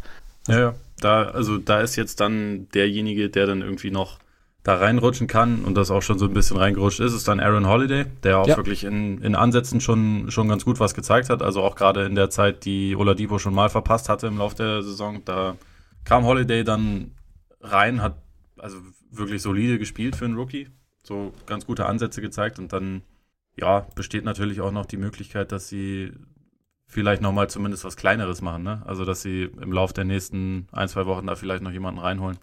Oder sie lassen jetzt einfach Doug McBuckets durchspielen, damit er halt einfach nur noch einen Dreier nach dem anderen reinrotzt. Ja. Möglich ist alles. Er hat bei den Besten gelernt. So kann man das auch ausdrücken, so wenn man es möchte. Ja, nur wenn man es möchte. Ich, ich bin gespannt, wie sich das entwickelt, aber es ist natürlich irgendwie schon, ja, es ist halt, ich finde es halt mit diesen Verletzungen, es ist halt jedes Mal irgendwie, also es passiert ja jede Saison irgendwie, dass sich einer der richtig, richtig Guten irgendwann verletzt und auch schwerer verletzt. Und ich meine, letztes Jahr hatten wir Boogie zum Beispiel und jetzt auch mit Oladipo ist natürlich auch, das ist ja genau das Knie, wegen dem er auch schon mal ausgesetzt hat, diese, diese elf Spiele.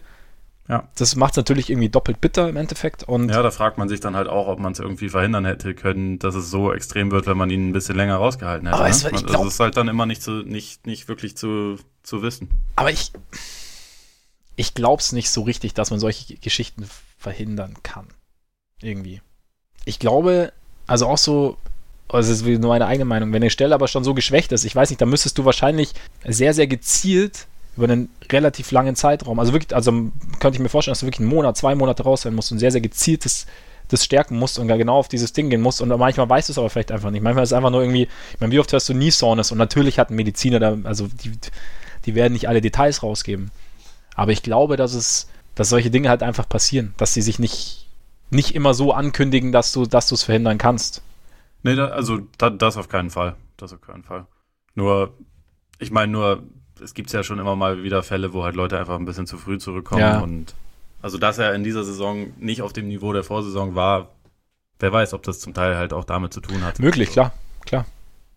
Kann schon alles sein. Aber ich meine, es gibt auch Leute, die komplett gesund sind und sich dann einmal falsch bewegen und dann hast du den Salat trotzdem. Also genau. Gordon Hayward als Beispiel. Und also der letzte Saison, ja, also das Horrorbeispiel war, weil einfach unfassbar hässliche Verletzungen und der halt auch jetzt dann diese Folgen ja davon immer noch merkt. Also, ja. Es ist einfach jedes, jedes Mal wieder absolut ätzend. Gut, ich meine, bei Hayward finde ich es auch nochmal, also da ist einfach, weil es halt, bei Oladipo war es halt irgendwie so ein, so ein Freak-Accident sozusagen und bei, bei Hayward war es ja wirklich eine Aktion im Spiel. Ich glaube, das macht im Kopf nochmal mehr irgendwie, weil du Angst hast, dass du, wobei vielleicht sind es auch einfach zwei unterschiedliche, also vielleicht kann man das gar nicht so, so qualitativ gegeneinander aufwägen, vielleicht sind es einfach nur zwei unterschiedliche Probleme, die du hinterher hast, weil das eine, die, Aktion, die Aktion kann im Spiel wieder so passieren und das andere kann jede Aktion sein. Also wahrscheinlich ist es einfach so oder so schwierig, wenn du, wenn du das mal hattest und der eine kommt da irgendwie besser damit klar, der andere braucht irgendwie ein bisschen länger. Mein Paul George hat auch ewig gebraucht, bis er wieder wirklich. Und spielt jetzt die beste Saison seines Lebens, also mit genau, Abstand. Genau. Spielt eine bessere Saison, als sich Paul George jemals zugetraut hätte. Ja. Um ehrlich zu sein. Ja. Also klar, es gibt auch dann mal eine, eine positive Geschichte. Ja. Das ist halt einfach, ja, es ist halt einfach schade, wie lange sich das dann, also was das dann aus so einer Karriere und auch aus einer Saison rausnimmt. Das Sowohl ist, bei Spielern als auch bei Teams. Das ist halt genau das Ding. Ich meine, es ist auch spannend irgendwie, was bei den Pacers dann jetzt äh, über den Sommer hinaus auch passiert, ne? Also weil halt irgendwie ein sehr, sehr großer Teil vom Team auf auslaufenden Verträgen spielt. Mhm. Also Collison läuft aus, Joseph läuft aus, Evans läuft aus, Bogdanovic läuft aus, Thaddeus Young läuft auch aus. Von dem jetzigen Kern, Leute, die wirklich große Rollen spielen, sind halt eigentlich nur Oladipo, McDermott, Turner und Sabonis noch länger unter Vertrag. Und Sabonis wird dann kommendes Jahr halt Free Agent, also Restricted Free Agent. Das ist halt, an sich sind sie an so einem, so ein bisschen am Scheideweg für ihr Team. Und an so einem Punkt, wo man sagen will, okay, wie können wir jetzt den nächsten Schritt machen? Nur dadurch, dass jetzt halt so dieser, dieser Fixpunkt vom, vom ja. Ganzen weg ist, verändert sich halt die Gleichung wieder komplett. Ja, stimmt. Ich meine, das macht's, also das macht's doppelt bitter eigentlich, weil du jetzt, jetzt kannst du, du musst planen, kannst aber schwer planen. Ja. Also sie haben jetzt irgendwie so, also du weißt ja nicht, welchen Oladipo zu, du zu, zurückbekommst, wann er wiederkommt und, und dann klar, wie, wie, du, wie du um ihn rum aufbauen musst. Das ist echt, das ist schwierig, ne? Schauen wir mal, was so passiert. Muss man abwarten. Gute Besserung auf jeden Fall. Absolut. So, nachdem wir jetzt wahrscheinlich genug über die Pacers geredet haben, widmen wir uns jetzt den Grizzlies. Also der ein oder andere wird es ja vielleicht mitbekommen haben. Wir haben den Bandwagon gewechselt, so rund um Weihnachten. Ole ist von den Nets auf die Grizzlies gesprungen. Ich bin von den damals Magic, jetzt auf die Timberwolves gesprungen. Und eigentlich ist ja der Plan immer, dass wir das, dass wir eine Folge machen, in, denen sich, in der es sich um beide Teams dreht.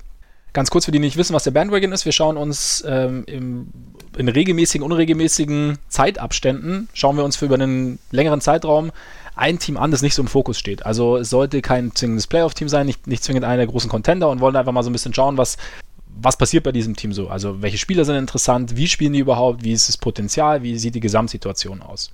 Im Normalfall haben wir da so einen, haben wir da einen relativ festen Ablauf. Nur ist jetzt der Punkt, dass wir einfach die Grizzlies langsam erlösen müssen vom Fluch des Herrn Freaks. Der hat nämlich ähm, am Anfang der Saison, die, die, die Nets waren ganz gut gestartet. Dann hat äh, Ole den Bandwagon bestiegen, dann ging es ziemlich bergab bei den Nets, dann hat Ole den Bandwagon verlassen, dann ging es ziemlich rapide bergauf bei den Nets. Just in dem Moment, als er den Bandwagon der Grizzlies bestiegen hat, ging es komplett dahin. Und sogar so weit, dass jetzt sowohl Mike Conley als auch Marc Gasol, die, die beiden Ur-Grizzlies nach äh, dem Grindfather Tony Allen getradet werden sollen, können eventuell. Und deswegen haben wir jetzt gedacht, okay, wir müssen jetzt einfach, also es, ja, wir, wir, wir müssen sie befreien, oder? Ja, absolut. Also ich, ich fühle mich da schon absolut als solchen Vogel. Ja. Bei allem, was, und ich meine, wenn wir uns anschauen, wie es bei den Nets dann, nachdem ich von diesem Bandwagon runtergegangen bin, wie es da wieder bergauf gegangen ist, ja. dann kann es ja eigentlich nur, da kann es ja jetzt eigentlich nur wieder perfekt sein für die, für die Grizzlies. Auf also. jeden Fall. Also da, da jetzt noch von dem Zufall zu sprechen, wer, also weiß ich nicht, wer verblendet. Willst du mir als nächstes dann vielleicht einfach die Lakers geben? Oder die Warriors. Wobei bei denen, bei denen läuft es eh schon nicht. Soll ich die Warriors geben? Würde natürlich. Das, ich meine, äh, würde unser Konzept in, ein bisschen. Im Interesse der NBA wäre das interessant, ja. ja. ja. Ein, ein, ein gutes Experiment. So, ich meine, du bringst Dynastien zum Einsturz, ne? Ist dir bewusst. Gasol, ja. Conley, also. Aber du hast ja jetzt ein bisschen verfolgt. Was war das Problem? Ich meine, sie sind extrem gut in die Saison gestartet. Das hat alles irgendwie gut funktioniert. Gasol und, und, und Conley waren nicht groß verletzt, was ja immer so das Risiko war bei den beiden. Äh, Jaren Jackson Jr. gilt als, als extrem guter Rookie. Was ist passiert?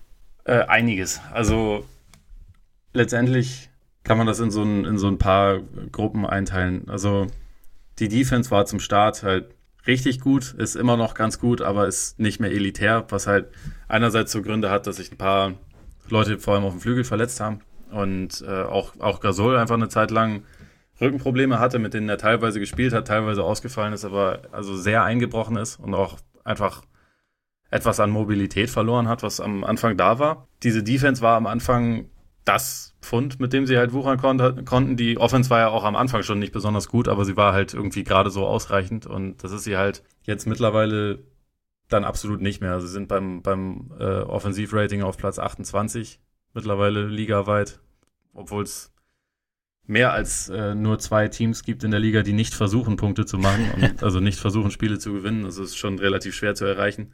Sie müssen für jeden Sieg wirklich unheimlich hart arbeiten. Also es gibt, es gibt bei ihnen fast nie ein Spiel, wo sie irgendwie von Anfang an mal ihre Würfe treffen, ähm, das irgendwie läuft, so mit, mit unterschiedlichen Lineups, die einfach so ein bisschen, bisschen Spaß haben können. Sie haben extrem wenig, wenig ähm, verlässliche Optionen in der Offense, jetzt abgesehen so von dem Gasol, Conley, Pick and Roll, was immer noch so ziemlich das, der Ausgangspunkt von allem ist, was sie machen. So in den Minuten, die die beiden auf dem Court sind und gerade die, die Conley auf dem Court ist, funktioniert es auch einigermaßen. Nur sie haben halt für beide absolut gar keinen, gar keinen Ersatz, sodass es mal irgendwie läuft. Also Jackson, über den ich gleich noch ein bisschen mehr sage, der halt wirklich ein sehr, sehr interessanter und, und sehr guter Spieler ist, kann halt jetzt noch nicht irgendwie so dann, wenn Gasol runtergeht, so dessen Rolle übernehmen. Funktioniert halt einfach nicht. Also dafür ist er offensiv, gerade mit dem Ball in der Hand, stand jetzt einfach auch noch irgendwie zu, zu limitiert. Und also die Grizzlies haben die langsamste Pace der Liga, versuchen alles so ein bisschen, also jeweils immer das gegnerische Team so ein bisschen mit runterzuziehen. Also sowohl auf einen sehr langsamen Basketball als auch auf einen, ja, also physisch schon eher, eher harten Basketball. Sehr oldschoolig, aber was halt dadurch auch so ein Nebeneffekt ist, dass sie halt sich selber auch gar keine einfachen Punkte erarbeiten. Mhm. Also es wird halt sehr, sehr konservativ auch verteidigt, was ja auch so ein bisschen ihre Philosophie ist, aber dadurch entstehen wenig Stils und quasi fast gar keine Fastbreak-Punkte.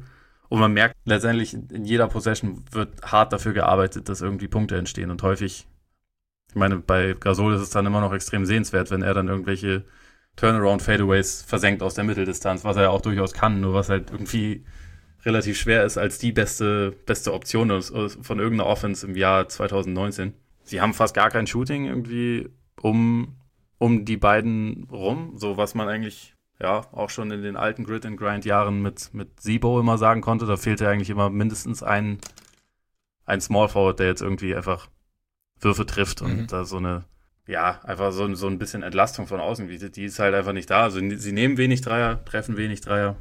Ähm, hatten dazu auch ein relativ, äh, oder also laut Bas Basketball Reference hatten sie bisher insgesamt den zweithärtesten Schedule, aber das alleine kann natürlich irgendwie auch nicht alles erklären. Also es ist halt einfach, sie sind unglaublich abhängig von ihren zwei besten Spielern und die sind aber einfach nicht mehr Conley, so gern ich den immer noch mag. Aktuell hat er eigentlich eine etwas zu große Rolle. Also wenn er, deswegen fand ich diese Idee mit den Pacers, bevor sich Oladipo verlässt hat, so spannend. Also wenn man irgendwie gesagt hätte, er ist vielleicht die zweite oder dritte vielleicht auch nur die vierte Option in der Offense und, und ähm, konzentriert sich mehr darauf, so ein bisschen den Tisch zu decken und alle zu füttern, statt selber die Abschlüsse zu nehmen. Ähm, ich glaube, dass er in der Rolle halt noch viel wertvoller wäre, als es jetzt aktuell ist. Also, dass er einfach so ein bisschen, ja, überansprucht wird sozusagen. Und dass, ja, ich meine, Gasol, ich weiß nicht, ob das jetzt dann nur an den Rückenproblemen liegt. Wahrscheinlich nicht nur. Ich meine, der Mann ist letztendlich jetzt auch 33.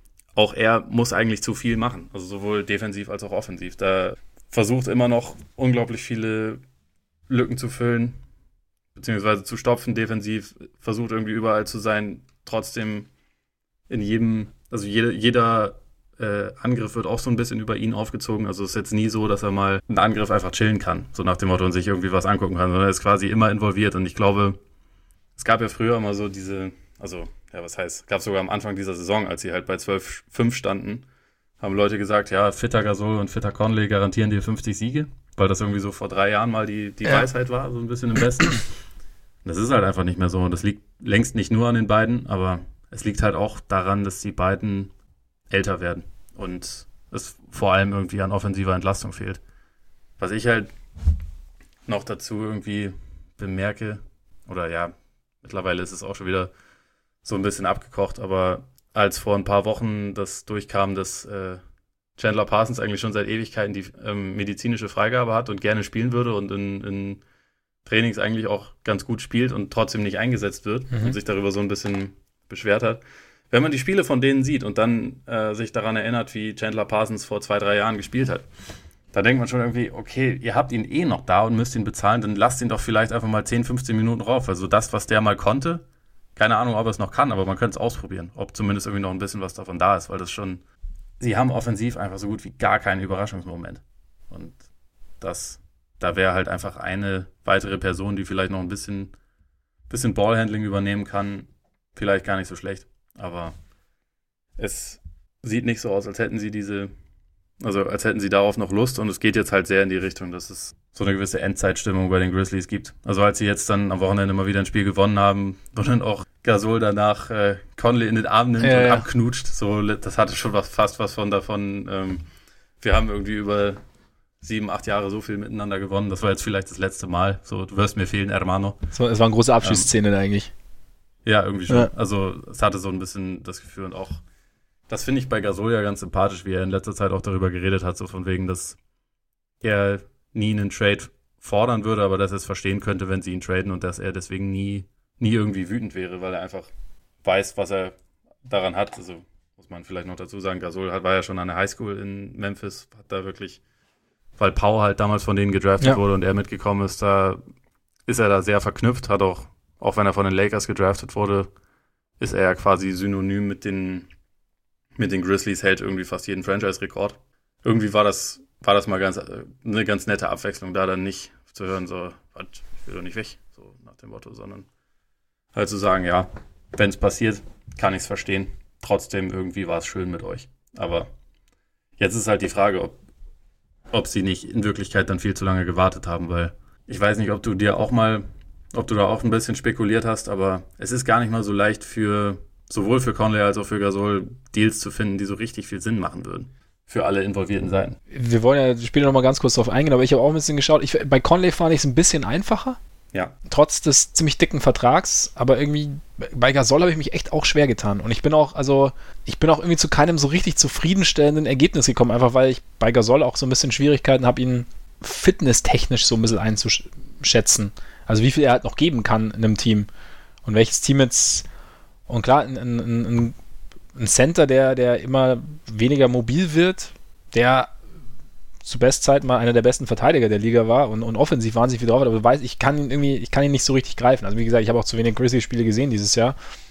Aber, also wir werden ja später noch kurz drüber reden, über unsere möglichen Trade-Szenarien ne, für, die, für die beiden. Aber ja, also ich fand es aber auch sehr, sehr, sehr positiv, wie die beiden damit umgegangen sind. Also war mal, also so, so ein bisschen Memphis-Style irgendwie, ne? Also sie waren halt schon immer so ein verschworener Haufen und jetzt ist man halt auch irgendwie so, weiß ich nicht, so, so bodenständig einfach. Also kein großes, ja. weiß ich nicht, jetzt nicht, nicht die Feuerwehr rausholen und, und, und die große Sirene auspacken, sondern halt, ja, mein Gott, ist halt so. Ist halt der Gang der Dinge und irgendwie realistisch drauf geschaut.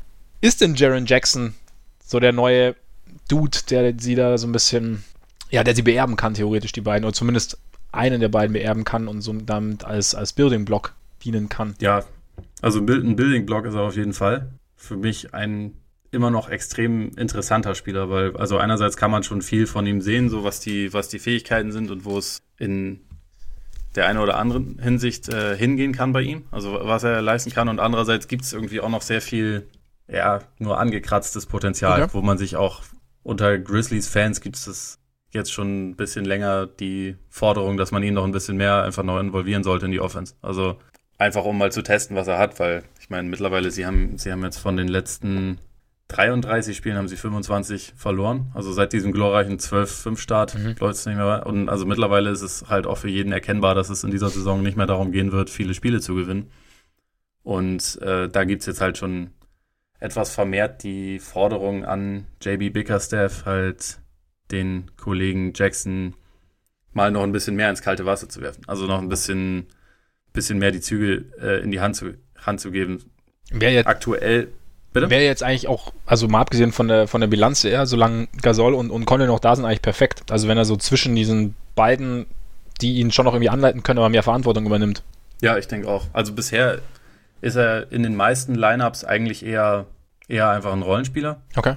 Dann gibt es welche, wo halt Gasol dann auf der Bank sitzt und man ihn so ein bisschen versucht zu füttern und dann irgendwie im, im Post ein bisschen mehr bedient, was jetzt bisher nicht unbedingt seine Stärke ist. Also, ich meine, rund um den Ring trifft er zwar fast alles, also hat da fast eine 80% Quote, aber wenn er sich selber den Wurf erarbeiten muss, dabei kriegt er, kriegt er relativ wenig Hilfe, sag ich mal. Also sie involvieren ihn selten jetzt irgendwie in, in Plays, wo er danach dann einen ganz einfachen Weg zum Korb hat oder so, sondern lassen ihn dann so ein bisschen sich aufreiben, so okay. mit einem bisher, sag ich mal, also auch wenn es öfter mal zum Erfolg führt, weil er einfach einen sehr guten Touch hat, ist es, sieht es teilweise etwas unbeholfen aus, wie er wie er versucht, zum Korb zu kommen. Also ist er auch grundsätzlich noch ein eher ungestümer Spieler. So, er fault unfassbar viel.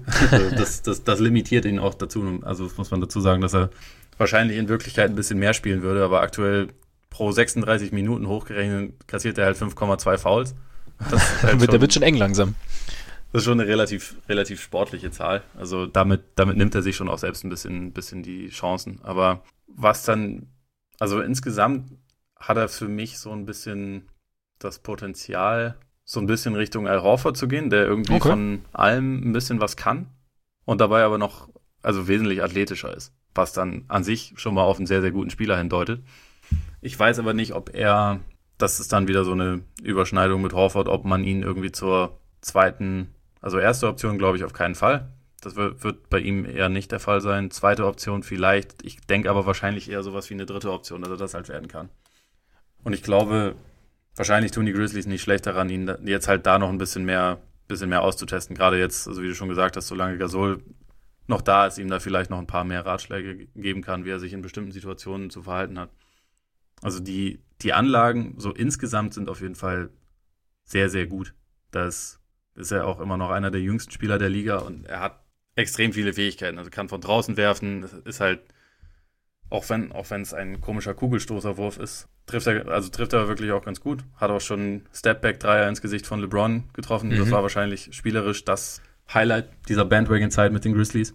Also die, die Aktion, die er da rausgehauen hat. Und ja, ich glaube, insgesamt wäre so mein Fazit zu ihm, dass er auf jeden Fall das Potenzial hat, der, der spielerisch kompletteste Big Man seines Jahrgangs zu sein. Vielleicht auch der beste. Also Trotz Aiden auch. War ins, insgesamt wirklich ein guter Big Man-Jahrgang. Und also offensiv, wie gesagt, bei Aiton siehst du ja jetzt schon, dass er schon als, als zweite Option der Offense schon ganz gut funktioniert und da wahrscheinlich auch nicht unbedingt schlechter wird. Offensiv hat Aiton meiner Meinung nach mehr Potenzial, aber so, wenn es halt insgesamt auf einen, äh, auf einen Two-Way-Player geht, mhm. dann sehe ich bei Jackson schon echt sehr, sehr, sehr viel, sehr, sehr viel Potenzial. Was, was macht er denn so offensiv, wenn er jetzt nicht gerade einen Stepback 3 über LeBron wirft? Also wie, wie so da sein, sein Arsenal oder was denn sein. Oder, oder wo, wo hakt es auch noch dann? Naja, also wie, wie schon ein bisschen gesagt, es fehlt noch so ein bisschen am, an einem richtigen Go-To-Move, wenn er den Ball in der Hand hat. Also es ist dann schon viel, viel Pumpfakerei, mhm. viel äh, so ein bisschen, bisschen drücken und hoffen, dass irgendwie was passiert. Oft passiert auch was, aber also hat da schon auch einen gewissen Hang zur Offensivfouls. Ja. Ähm, er hat die Athletik und auch so die Dynamik, dass man ihn eigentlich wunderbar als, als Rollman im, im Pick and Roll einsetzen kann. Würde ich sogar auch gerne noch ein bisschen mehr sehen, so als, als Teil der Offense. Aber also die Anlagen sind da gut und wie gesagt, so um den Korb darum hat, äh, um den Korb herum hat er relativ viele, viele so Mini-Hakenwürfe und solche Geschichten, wo, wo der Touch ganz gut ist. Okay. Aber wie gesagt, wo man ihm einfach noch ein bisschen mehr, bisschen mehr Chancen ruhig geben darf. Und wie sind so die Instinkte vorne, also von, von den Bewegungen her, wenn er, wenn er so. Wie liest er die Defense oder liest er überhaupt schon oder ist er da einfach noch zu jung und zu roh? Ja, meiner Meinung nach hält sich das Lesen schon noch eher in, in Grenzen. Okay. Also meistens kann er sein eigenes Matchup ganz gut einschätzen. Aber äh, so im, im Teamverbund, okay. also an, an sich, er, er haut schon manchmal Pässe raus, wo man denken kann, da ist das Potenzial, dass er ein richtig guter Passer werden kann. Aktuell ist es im Teamverbund noch nicht unbedingt immer. Also, mhm.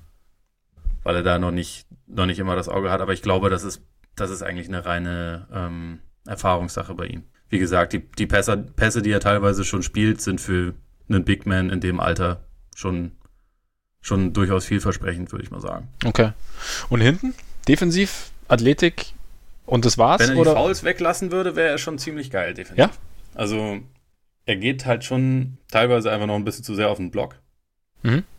Blockt dadurch auch wirklich viele Würfe, aber ist da teilweise noch ein bisschen, wie ich schon meinte, ein bisschen zu ungestüm. Also geht da noch ein bisschen, bisschen zu aggressiv vor, wo man äh, teilweise, also eigentlich spielen die Grizzlies ja gerne eine sehr, sehr solide Defense, wo es eigentlich mehr darum geht, mal auf dem Boden zu bleiben, die Hände hochzunehmen. Die sind ja auch auf dem Flügel überwiegend Leute mit langen Armen und irgendwie im Weg zu stehen. Und da ist er jetzt noch nicht unbedingt äh, zu 100 Prozent auf einer Linie. Also beißt schon auch noch mal bei, bei Pumpfakes ganz gerne an. Okay. Was aber, glaube ich, bei so einem jungen Spieler auch, ja. auch äh, normal ist. Mhm. Also von der Halbzeit hat er eigentlich meistens schon, er, er kommt zur Hilfe.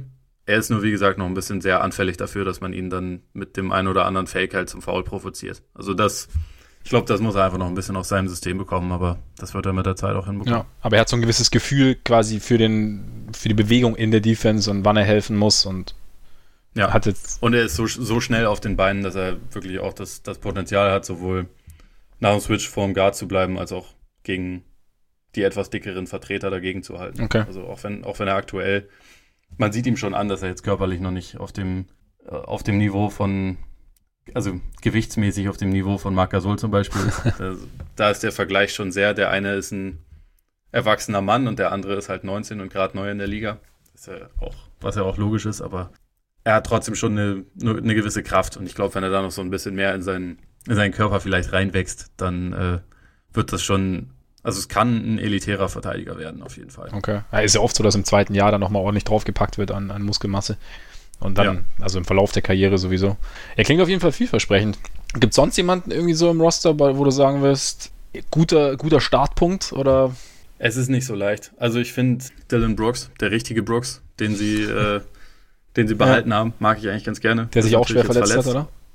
Genau. Jamichael Green ist nicht schlecht, aber man kann ihn jetzt auch nicht mehr als jungen Building Block bezeichnen. Mhm. Der ist eine Woche der ist eine Woche älter als ich, verdammt. Ja, gut, das, äh, das ist mit Jung gar nichts mehr, ne? Also Eben. Selbst, selbst bei dir nicht mehr.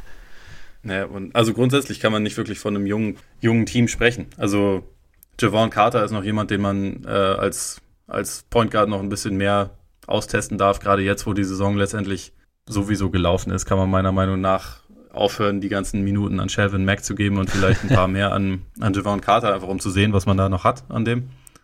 Und auch bei, bei Ivan Rapp, das ist auch noch ein Spieler, den man, den man, glaube ich, einfach noch ein bisschen testen kann. Also da, da, ist, da ist ein gewisses Potenzial vorhanden, aber Building Block ist tatsächlich, ja, schwierig. Okay. Das ist halt aktuell auf jeden Fall Jackson und bei, bei keinem anderen würde ich sagen, der muss definitiv auch äh, noch lange da bleiben. Okay. Ich meine, Kyle Anderson werden sie so schnell wahrscheinlich nicht losbekommen, einfach weil er ganz gut verdient bei ihnen. Aber ansonsten ist da schon relativ viel Potenzial dafür, das einfach mal aufzulösen. Mal aufzulösen. Ja. Das heißt, sie brauchen quasi Input von außen. Ja. Durch einen Trade zum Beispiel. Womit wir, Durch einen Trade zum Beispiel. Womit wir einerseits bei Mike Conley und Marc Gasol, andererseits bei einer sensationellen Überleitung wären. da, da, ist sie mal da wieder. ist sie mal wieder. Ich habe sie mir lange Was man äh, mit, im Hinblick auf die Zukunft auch noch sagen muss, wenn die Grizzlies das so machen wie aktuell, dann behalten sie ihren Pick. Ja, richtig. Wenn stimmt. er aber außerhalb der Top 8 landet, geht er an Boston. Nächstes Jahr wäre er nur Top 6 geschützt und 2021 wäre er komplett ungeschützt. Und es war schon zu vernehmen, dass sie ihn eigentlich lieber dann früher als später loswerden ja, auf jeden würden, Fall. den Pick. Also. also von daher, wenn sie am Ende der Saison, wenn sich die Bulls und Cavs bei den Spielen dann nicht mehr nicht mehr mit Basketballen bewerfen, sondern mit, mit Steinen was, oder was, was heißt am Ende der Saison? bloß keine Punkte gezählt werden. Ja, stimmt, das war gestern auch schon so. Ich habe mir diesen, ich habe mir diesen Rotz auch ein bisschen ja. angeguckt. Boah, war das schlimm. Ja. das, hat, das, hat, äh, das, hat, das, hat, tatsächlich ein bisschen wehgetan. Ähm, bei den Grizzlies kann es sein, dass sie dann am Ende der Saison noch den einen oder anderen unvorhergesehenen Sprung in der äh, Tabelle noch machen können. Wobei es natürlich im Westen jetzt eh nicht so viele Teams gibt, die sich dann für ja, wird schwierig, große Tankerei ne? Ja. ähm, qualifizieren. Ja. Aber wer weiß, wie das dann im, äh, im März, April aussieht. Ja. Aber dann sollen wir, sollen wir unsere Trade, sag mal, da ist er wieder. Der Trade, ich weiß nicht, der Trade. Der Trade. Wieder. Man kann auch mal was treten. Man kann auch was treten, ne? Äh, unsere Wunschtrades zu, zu Gasol und, und Conley sollen wir uns die mal anschauen. Ja, ich äh, muss dazu sagen, ich bin, äh, ich bin eigentlich ziemlich daran gescheitert. Ja. Was ich allerdings auch äh, insofern begründen kann, weil einerseits ich Conley unbedingt nach äh, Indiana packen wollte und dann da halt was Ja, ja, passiert ist. ja. Das Thema hatten wir schon. Und andererseits diese ganzen Trade-Machine-Geschichten und so, wo man auch bei, bei Twitter den ganzen Tag über mit, mit bombardiert wird. Also ich verstehe, warum das vielen Leuten Spaß macht. Ich verstehe auch, warum man dann fragt, na, wer sagt nein? Nur letztendlich spielt das ja keine Rolle. also, weil es sei denn, äh, jemand wie Dell Dams oder in dem Fall, ähm, wie heißt er noch gerade, der bei den äh, Chris Wallace, genau. Wenn, äh, wenn der jetzt nicht gerade bei Twitter mit seinem ähm, Burner-Account aktiv ist und so ein und so ein Trade dann sieht und dann denkt, oh, den Spieler können wir auch bekommen. Da rufe ich jetzt aber gleich mal an und frage, ob wir diesen Deal genauso machen können. Dann hat es halt letztendlich nur einen sehr spekulativen Wert. Deswegen finde ich es ich finde es deswegen immer so geil, wenn Leute so mega hitzig darüber diskutieren. Nein, nein, nein, nein, Kusma kann da nicht mit rein in den Deal. Weil, ja, letztendlich, wir, wir, wir werden einfach sehen, wie es passiert. Ja. Aber deswegen habe ich mich dann dafür entschieden, einfach nur ein paar Teams zu nennen, bei denen ich es irgendwie geil fände, wenn Conley dort landet.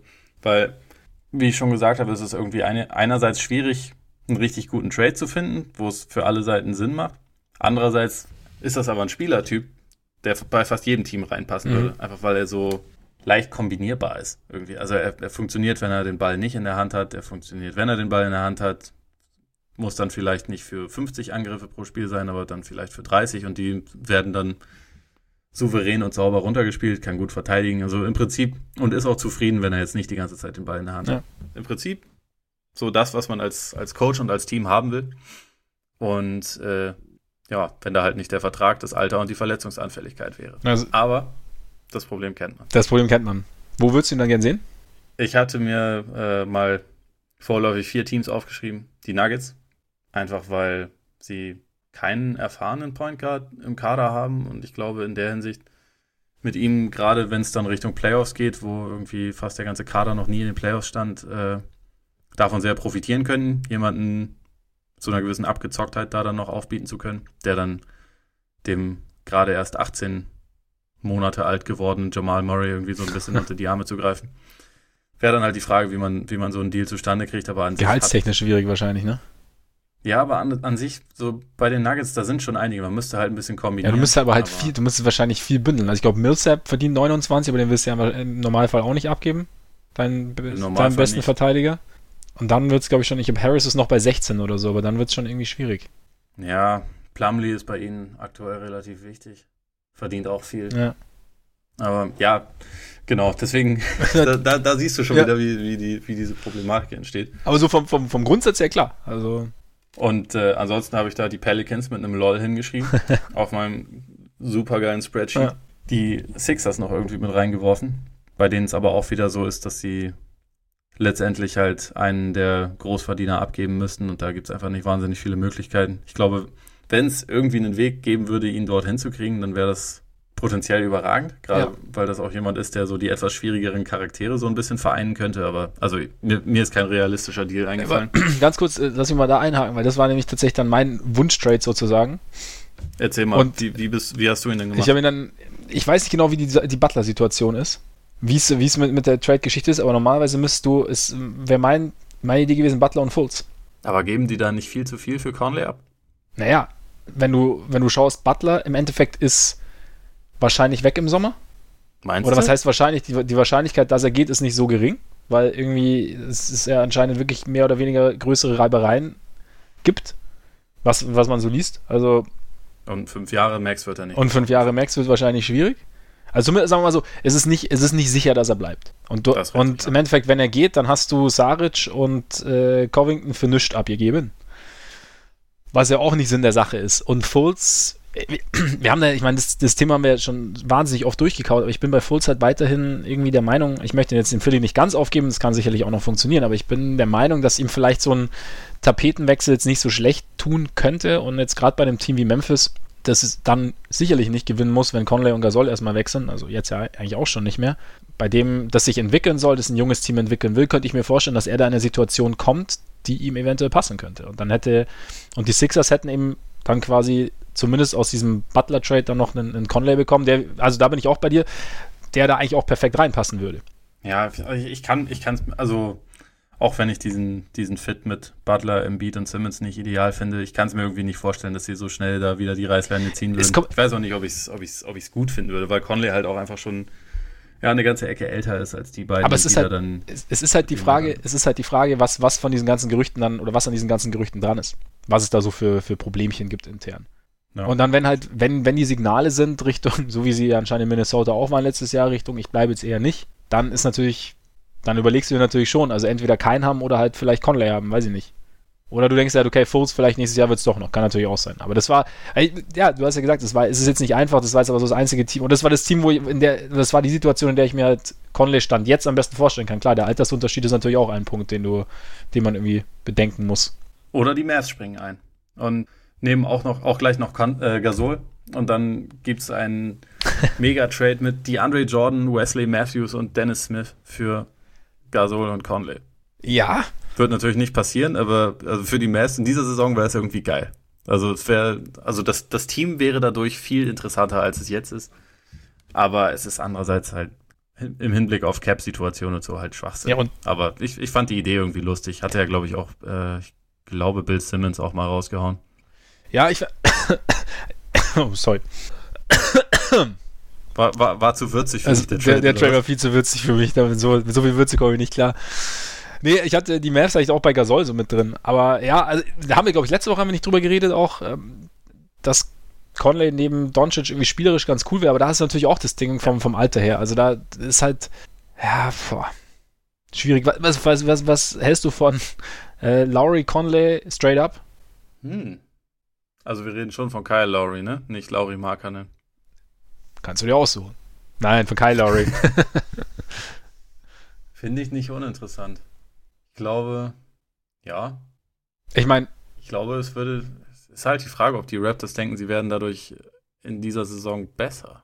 Ich könnte es mir schon vorstellen, dass sie dadurch besser werden, aber ich bin mir nicht sicher, ob sie das auch so sehen, weil Lowry, auch wenn so seine individuellen Zahlen überhaupt nicht gut sind diese Saison, ja. ist er, halt, also abgesehen von den Assists, ist er natürlich schon für sehr, sehr viel verantwortlich, was da gut läuft bei dem. Auf jeden Einfach Fall. durch, durch Hustle-Plays und so als, als Orden in der Hand. Und also Conley kann auch vieles davon, aber Conley kennt natürlich die ganzen anderen Spieler jetzt noch nicht und den dann so mitten in der Saison da reinzuwerfen, weiß ich nicht. Sie sind halt in dieser Saison, also die Raptors sind halt absolut all in. Deswegen weiß ich nicht, ob sie jetzt für diese Saison das Potenzial so signifikant steigern würde, dass, es sich, dass sich das lohnt. Ja, und halt, Bin ich mir nicht sicher. Ja, also klar, es ist auch ein gewisses Risiko dabei. Nee, stimmt schon. Ich habe es nur irgendwie gedacht, als ich so ein bisschen durchgeguckt habe, irgendwie, das wäre vielleicht irgendwie ganz interessant, weil der vielleicht Conley der Offense noch ein bisschen mehr Struktur geben könnte, keine Ahnung, aber nee, stimmt natürlich. Also es ist, ist schwierig. Gasol, ja, hat ja auch die Mavs, irgendwie Smith, Jordan, irgendwie sowas.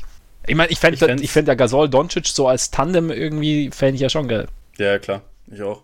Ich fände auch, äh, um das Ganze full circle zu bringen, wenn man weiß, wie seine Karriere angefangen hat, damals mit einem Trade für seinen Bruder. Fände ich es total abgefahren, wenn er jetzt einfach wieder für seinen Bruder, äh, Bruder getradet wird. Ja, Bruder. Bruder. Bro. Ähm, den Kollegen Pau. Ähm, vielleicht noch irgendwie mit Derek White oder so. Ähm, wobei ich ja, aber das nicht. ziemlich gerne mag. Vielleicht noch mit irgendwas anderem. Ähm, oder, oder einfach einen Pick, weil die Spurs dadurch diese Saison noch ein bisschen besser werden mhm. würden. So, der ältere Pau spielt ja eigentlich nicht mehr wirklich eine Rolle bei den, äh, bei den Spurs oder jedenfalls keine große, war auch eine ganze Weile verletzt und Mark könnte da schon, könnte da schon irgendwie noch was reinbringen. Mhm. Und so als, als Spielertyp passt er halt auch einfach voll zu, voll zu Popovic. So mit der, mit der Spielintelligenz, ohne Athletik. Das, das, äh, von, der, von der Philosophie her könnte das schon ganz gut gehen. Ja, uns wäre einer, der den einen oder anderen Dreier werfen könnte zur Abwechslung. Ja. Ein bisschen Spacing bei den Spurs. Ja, finde ich auch nicht uninteressant. Oder straight up für Andre Drummond, damit Blake Griffin irgendjemanden zum Spielen hat. Ja, stimmt. Der arme Blake. Der ist auch nicht so glücklich gerade. Ja. Also, das Ding mit Reggie Jackson war schon sensationell. diese die Postgame-Interview. das, war, das war tatsächlich ziemlich sensationell, ja. was, I get to you in a minute, hat er doch noch gesagt? Hat, hat es Richtung Reggie Jackson gesagt oder was? Ich habe es mir doch einmal angeschaut, aber. Ja, ich, ich glaube. Fremdscham-Potenzial war auf jeden Fall auf 300 irgendwie. Das hat mich ein bisschen damals an, an Dwight Howard und Stan Van Gundy ja. erinnert. Hey Coach. Wir sind so glücklich miteinander. Naja, also Griffin in Detroit ist wirklich keine, keine schöne Geschichte. Ja, so, sollten wir mal separat so, Vor allem, was der für eine geile Saison ja, das spielt, geht, kriegt geht halt komplett niemand unter, mit, weil er das halt für ein Team macht, was, wo es nirgendwo hingeht. Bitte. Haben wir noch was zu den Grizzlies? Ich glaube, in dem Fall können wir jetzt nur noch sagen, ihr seid jetzt erlöst, liebe Grizzlies. Ihr habt jetzt noch knapp anderthalb Wochen, um irgendwelche Trades zu machen. Vielleicht will ja noch jemand Garrett Temple haben. Bei dem Contender könnte der ja tatsächlich sogar was helfen. Mhm. Bei den Grizzlies aktuell halt letztendlich relativ verschenkt. Ähm, und ansonsten, ja, ich hoffe, ihr seid jetzt endlich wieder frei. Äh, lasst Jaron Jackson frei. Lasst vielleicht auch noch äh, Javon Carter frei. Gut. Ach ja, lasst Chandler Parsons frei. Aber der wird sowieso Stimmt. wahrscheinlich in den nächsten zwei Tagen aus seinem Vertrag rausgekauft. Ah ja, okay. Und geht dann nach L.A. gut möglich. Gut möglich. Ich habe gehört, der ist äh, auch ganz gut mit DeAndre Jordan. Vielleicht kann er noch nach Dallas. Der war er ja schon. Kann er wieder. Na gut. Stimmt. Kommen wir damit zur Stat der Woche. Wir sind jetzt schon ziemlich lang drauf, deswegen machen wir es kurz und schmerzlos. Die Stat der Woche besteht dieses Mal aus insgesamt vier Zahlen. 14,3 Punkte, 9,5 Rebounds, 61,2% aus dem Feld in 30,8 Minuten. Um wen handelt es sich, Herr Freaks?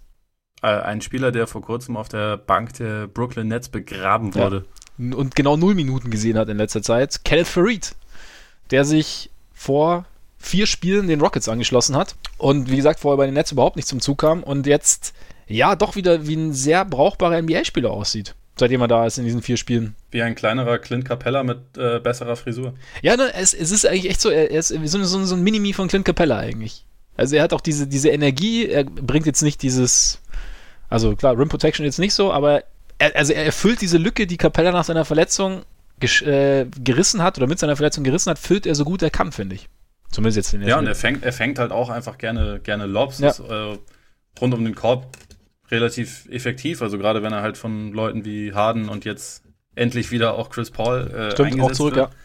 davon profitiert dann so ein Spieler. Also das ist halt echt abgefahren, wie jemand in der Versenkung verschwunden war, irgendwie knapp 14 Millionen verdient hat, aber nie eingesetzt wurde, weil sein Team ihn irgendwie einfach nicht brauchte und er so zu den Vorstellungen nicht passte und dann der verdient jetzt für den Rest der Saison in Houston nicht mal eine Million Dollar und ist aktuell dann äh, jemand, der über eine halbe Stunde pro Spiel spielt und da wie du schon gesagt hast, halt einfach, einfach produzierst ja. und so, sofort reingeworfen werden kann und einfach für die, zumindest offensiv, einfach relativ simple und klar definierte Rolle, die so ein Big Man in Houston dann halt hat, passt er halt voll rein. Also. Ja, er, er ermöglicht halt quasi Harden, das weiterzuspielen, was er vorher gespielt hat mit Capella. Und das ist halt, ja. allein dafür ist er, ist er, glaube ich, schon sehr, sehr wertvoll. Also wenn man so, so die ersten Spiele anschaut, also ich finde gerade, also er, er lässt quasi genau, Harden genau den Raum zu operieren, den er halt braucht. Indem er halt einfach, sobald sie ins Pick and Roll gehen, ist er halt immer eine Gefahr, wenn er Richtung Ring abrollt.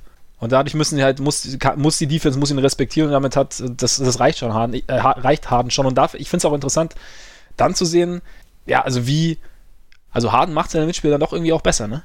Ein bisschen. Also, oder zumindest kann, was heißt, er macht sie besser, er kann sie zumindest einsetzen, sagen wir es mal so, oder kann sie, kann was aus ihnen rausholen. Und ich meine, defensiv finde ich es irgendwie ganz interessant, weil er, weil er Farid ist jetzt, hast, hast du ja auch letzte Woche schon gesagt, ist jetzt kein überragender Verteidiger, aber er ist zumindest außen halbwegs switchable. Also nicht, dass er jetzt dann irgendwie der, der, der Stopper ist an der Dreierlinie, aber er kriegt es schon irgendwie halbwegs hin. Also ich finde unterm Korb, also er pennt noch manchmal so im Verbund irgendwie.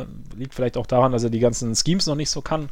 Und natürlich fehlt ihm auch fehlt ihm an Länge, als also die jetzt Capella zum Beispiel hat, aber er hat zumindest, ja, gibt er ihnen da irgendwie auch was. Und die Energie ist natürlich, ist natürlich auch ein Punkt. Also da ja. haben sie schon ganz guten, also ich, ich finde es immer ganz interessant, wie, oder ich finde es ganz krass, wie Rockets ihr Team so während der Saison so ein bisschen umbauen. Also die, die ganzen Leute, die, in denen sie sich so ein bisschen getäuscht haben, gehen und dann holen sie sich irgendwie so einen, einen Rivers, der irgendwo, irgendwo anders komplett unten durch war und einen, einen Farid und die funktionieren auf einmal irgendwie. Ja, der Buyout-Markt hat ihnen komplett den Arsch gerettet ja. in dieser Saison.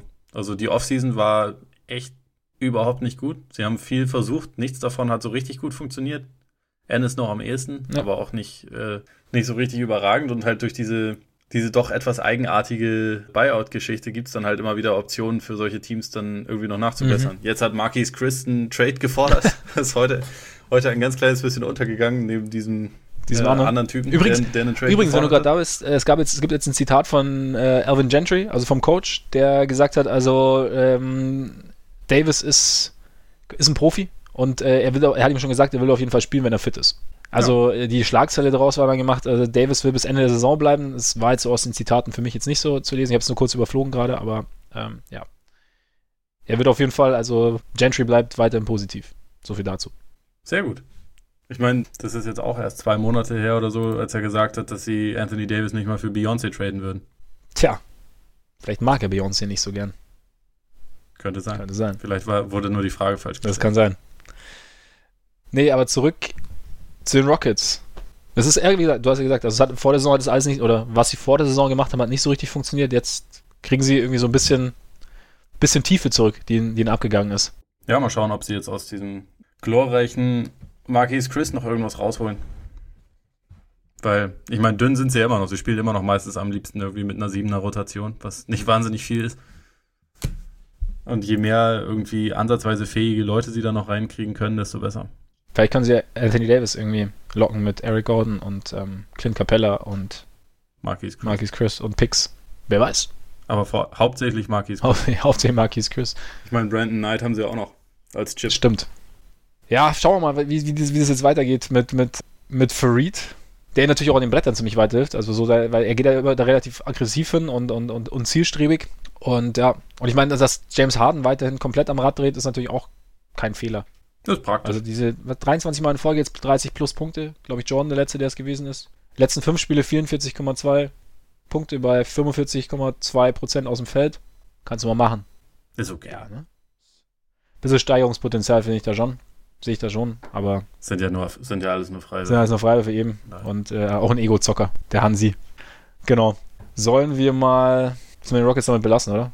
Ja. Und jetzt einfach noch einen Award vergeben, ganz kurz, weil es jetzt echt, weil wir sind echt spät dran, aber ohne Award geht gar nichts und wir machen es heute kurz und schmerzlos. Er geht an Joel, Embiid, äh, nee, er geht nicht an Joel Embiid, es ist der Joel Embiid Award. Joel Embiid, der Twitter-König der NBA, hat uns äh, mit Geschichten mit äh, Liebesgrüßen Richtung Rihanna und mit Geschichten vom Au aus, der, aus der Fahrschule und, und anderen Sachen erfreut schon. Kommentiert auch sehr gern, neckt auch sehr gerne. Und jetzt, dieser Award geht an Spencer Dinwiddie. Allein schon, also erstens, weil ich habe es ja auch letzte Woche geschrieben, ich hege langsam romantische Gefühle für die Netz. Macht Spaß, den zuzuschauen. Dinwiddie können wir jetzt leider nicht zuschauen, drei bis sechs Wochen raus mit Daumenverletzung. Aber das, das legte quasi die Grundlage für seinen Award-Gewinn jetzt. Ich weiß nicht, ob es ihn tröstet, aber es ging um den Dreier-Contest beim All-Star-Game und also es wurde relativ schnell klar, dass Dirk Nowitzki dabei ist, dass Buddy Hield dabei ist und dann kam Richtung Wochenende kam raus, dass beide Curry-Brüder dabei sind. Klar, aus der Game in Charlotte, kommen beide aus Charlotte. Ist eine schöne Geschichte. Damien Miller ist auch dabei. Es gibt noch drei freie Plätze. Und in Brooklyn pusht man den Kollegen Joe Harris. Was auch durchaus, äh, durchaus Sinn ergibt. Der macht, nimmt nämlich fünf Dreier pro Spiel und trifft 46,8% davon. Finde ich, hast du durchaus Berechtigung, da mal aufzutreten beim Dreier-Contest. Ja, Jared Dudley hat ihn als den modernen JJ Reddick ja, genau. bezeichnet, was ich ziemlich ja. geil finde. JJ Reddick halt auch gerade so das produktivste Jahr seiner ja. Karriere spielt. So. Genau, stimmt. Und der, der, war auch schon gut von Jared Dudley auf jeden Fall. Spencer Dinwiddie hat für mich auch noch einen draufgesetzt. Es war kurz nachdem die Currys eben als, äh, als Teilnehmer bekannt gegeben wurden und dann sagt er so, also at NBA, also NBA direkt geattet, sagt, ähm, ja, er versteht es ja mit, mit Curry und, also mit Seth und, und Steph und das ist ja auch eine schöne Story, aber wenn es jetzt bedeutet, dass Joe Harris nicht dabei ist, dann bringt es für ihn das Fass zum Überlaufen und er wird am, ab Montag wird er in Streik treten und erst in drei Wochen reevaluieren, ob und wann er zurückkehrt. Hat sich jetzt genau mit seiner, mit seiner Daumenverletzung und Daumen-OP überschritten, die ihm, äh, die in drei bis sechs Wochen außer Gefecht setzt. Fand ich irgendwie, fand ich witzig. Absolut. Der Typ, der Typ ist sehr, also es, es, es lohnt sich, dem bei Twitter zu folgen. Meistens, meistens ganz ja. unterhaltsam, was er da so raushaut. Vor allem sympathisch unterhaltsam, finde ich. Also ist echt ist ein guter Mann, der Spencer. Nicht nur auf dem Feld. Verdienter Preisträger des, des Joel Embiid Awards. Absolut. In meinen Augen. Wir haben es geschafft, Ole. Wir sind durch. Kollege Dave. Und das noch unter der Zwei-Stunden-Marke. Ja, ist nicht schlecht, ne? Ja, ja. Ist nicht schlecht. Läuft da alles. Trotz, trotz dieser Fülle an Themen. Ja, Freunde, wir hoffen, es hat euch gefallen. Sollte es so gewesen sein, erzählt es gern weiter. Hört am besten auch nächste Woche wieder rein. Und genau, hinterlasst uns eine Rezension auf iTunes, muss ich natürlich wie immer sagen. Schreibt uns gerne an, wenn es Anregungen gibt. Twitter, Facebook, wo ihr auch euch immer am wohlsten fühlt. Und jetzt würde ich sagen, wir sind am Ende. Genießt euren Tag, euren Abend, euren Morgen. Bis bald hoffentlich. Reingehauen. Reingehauen.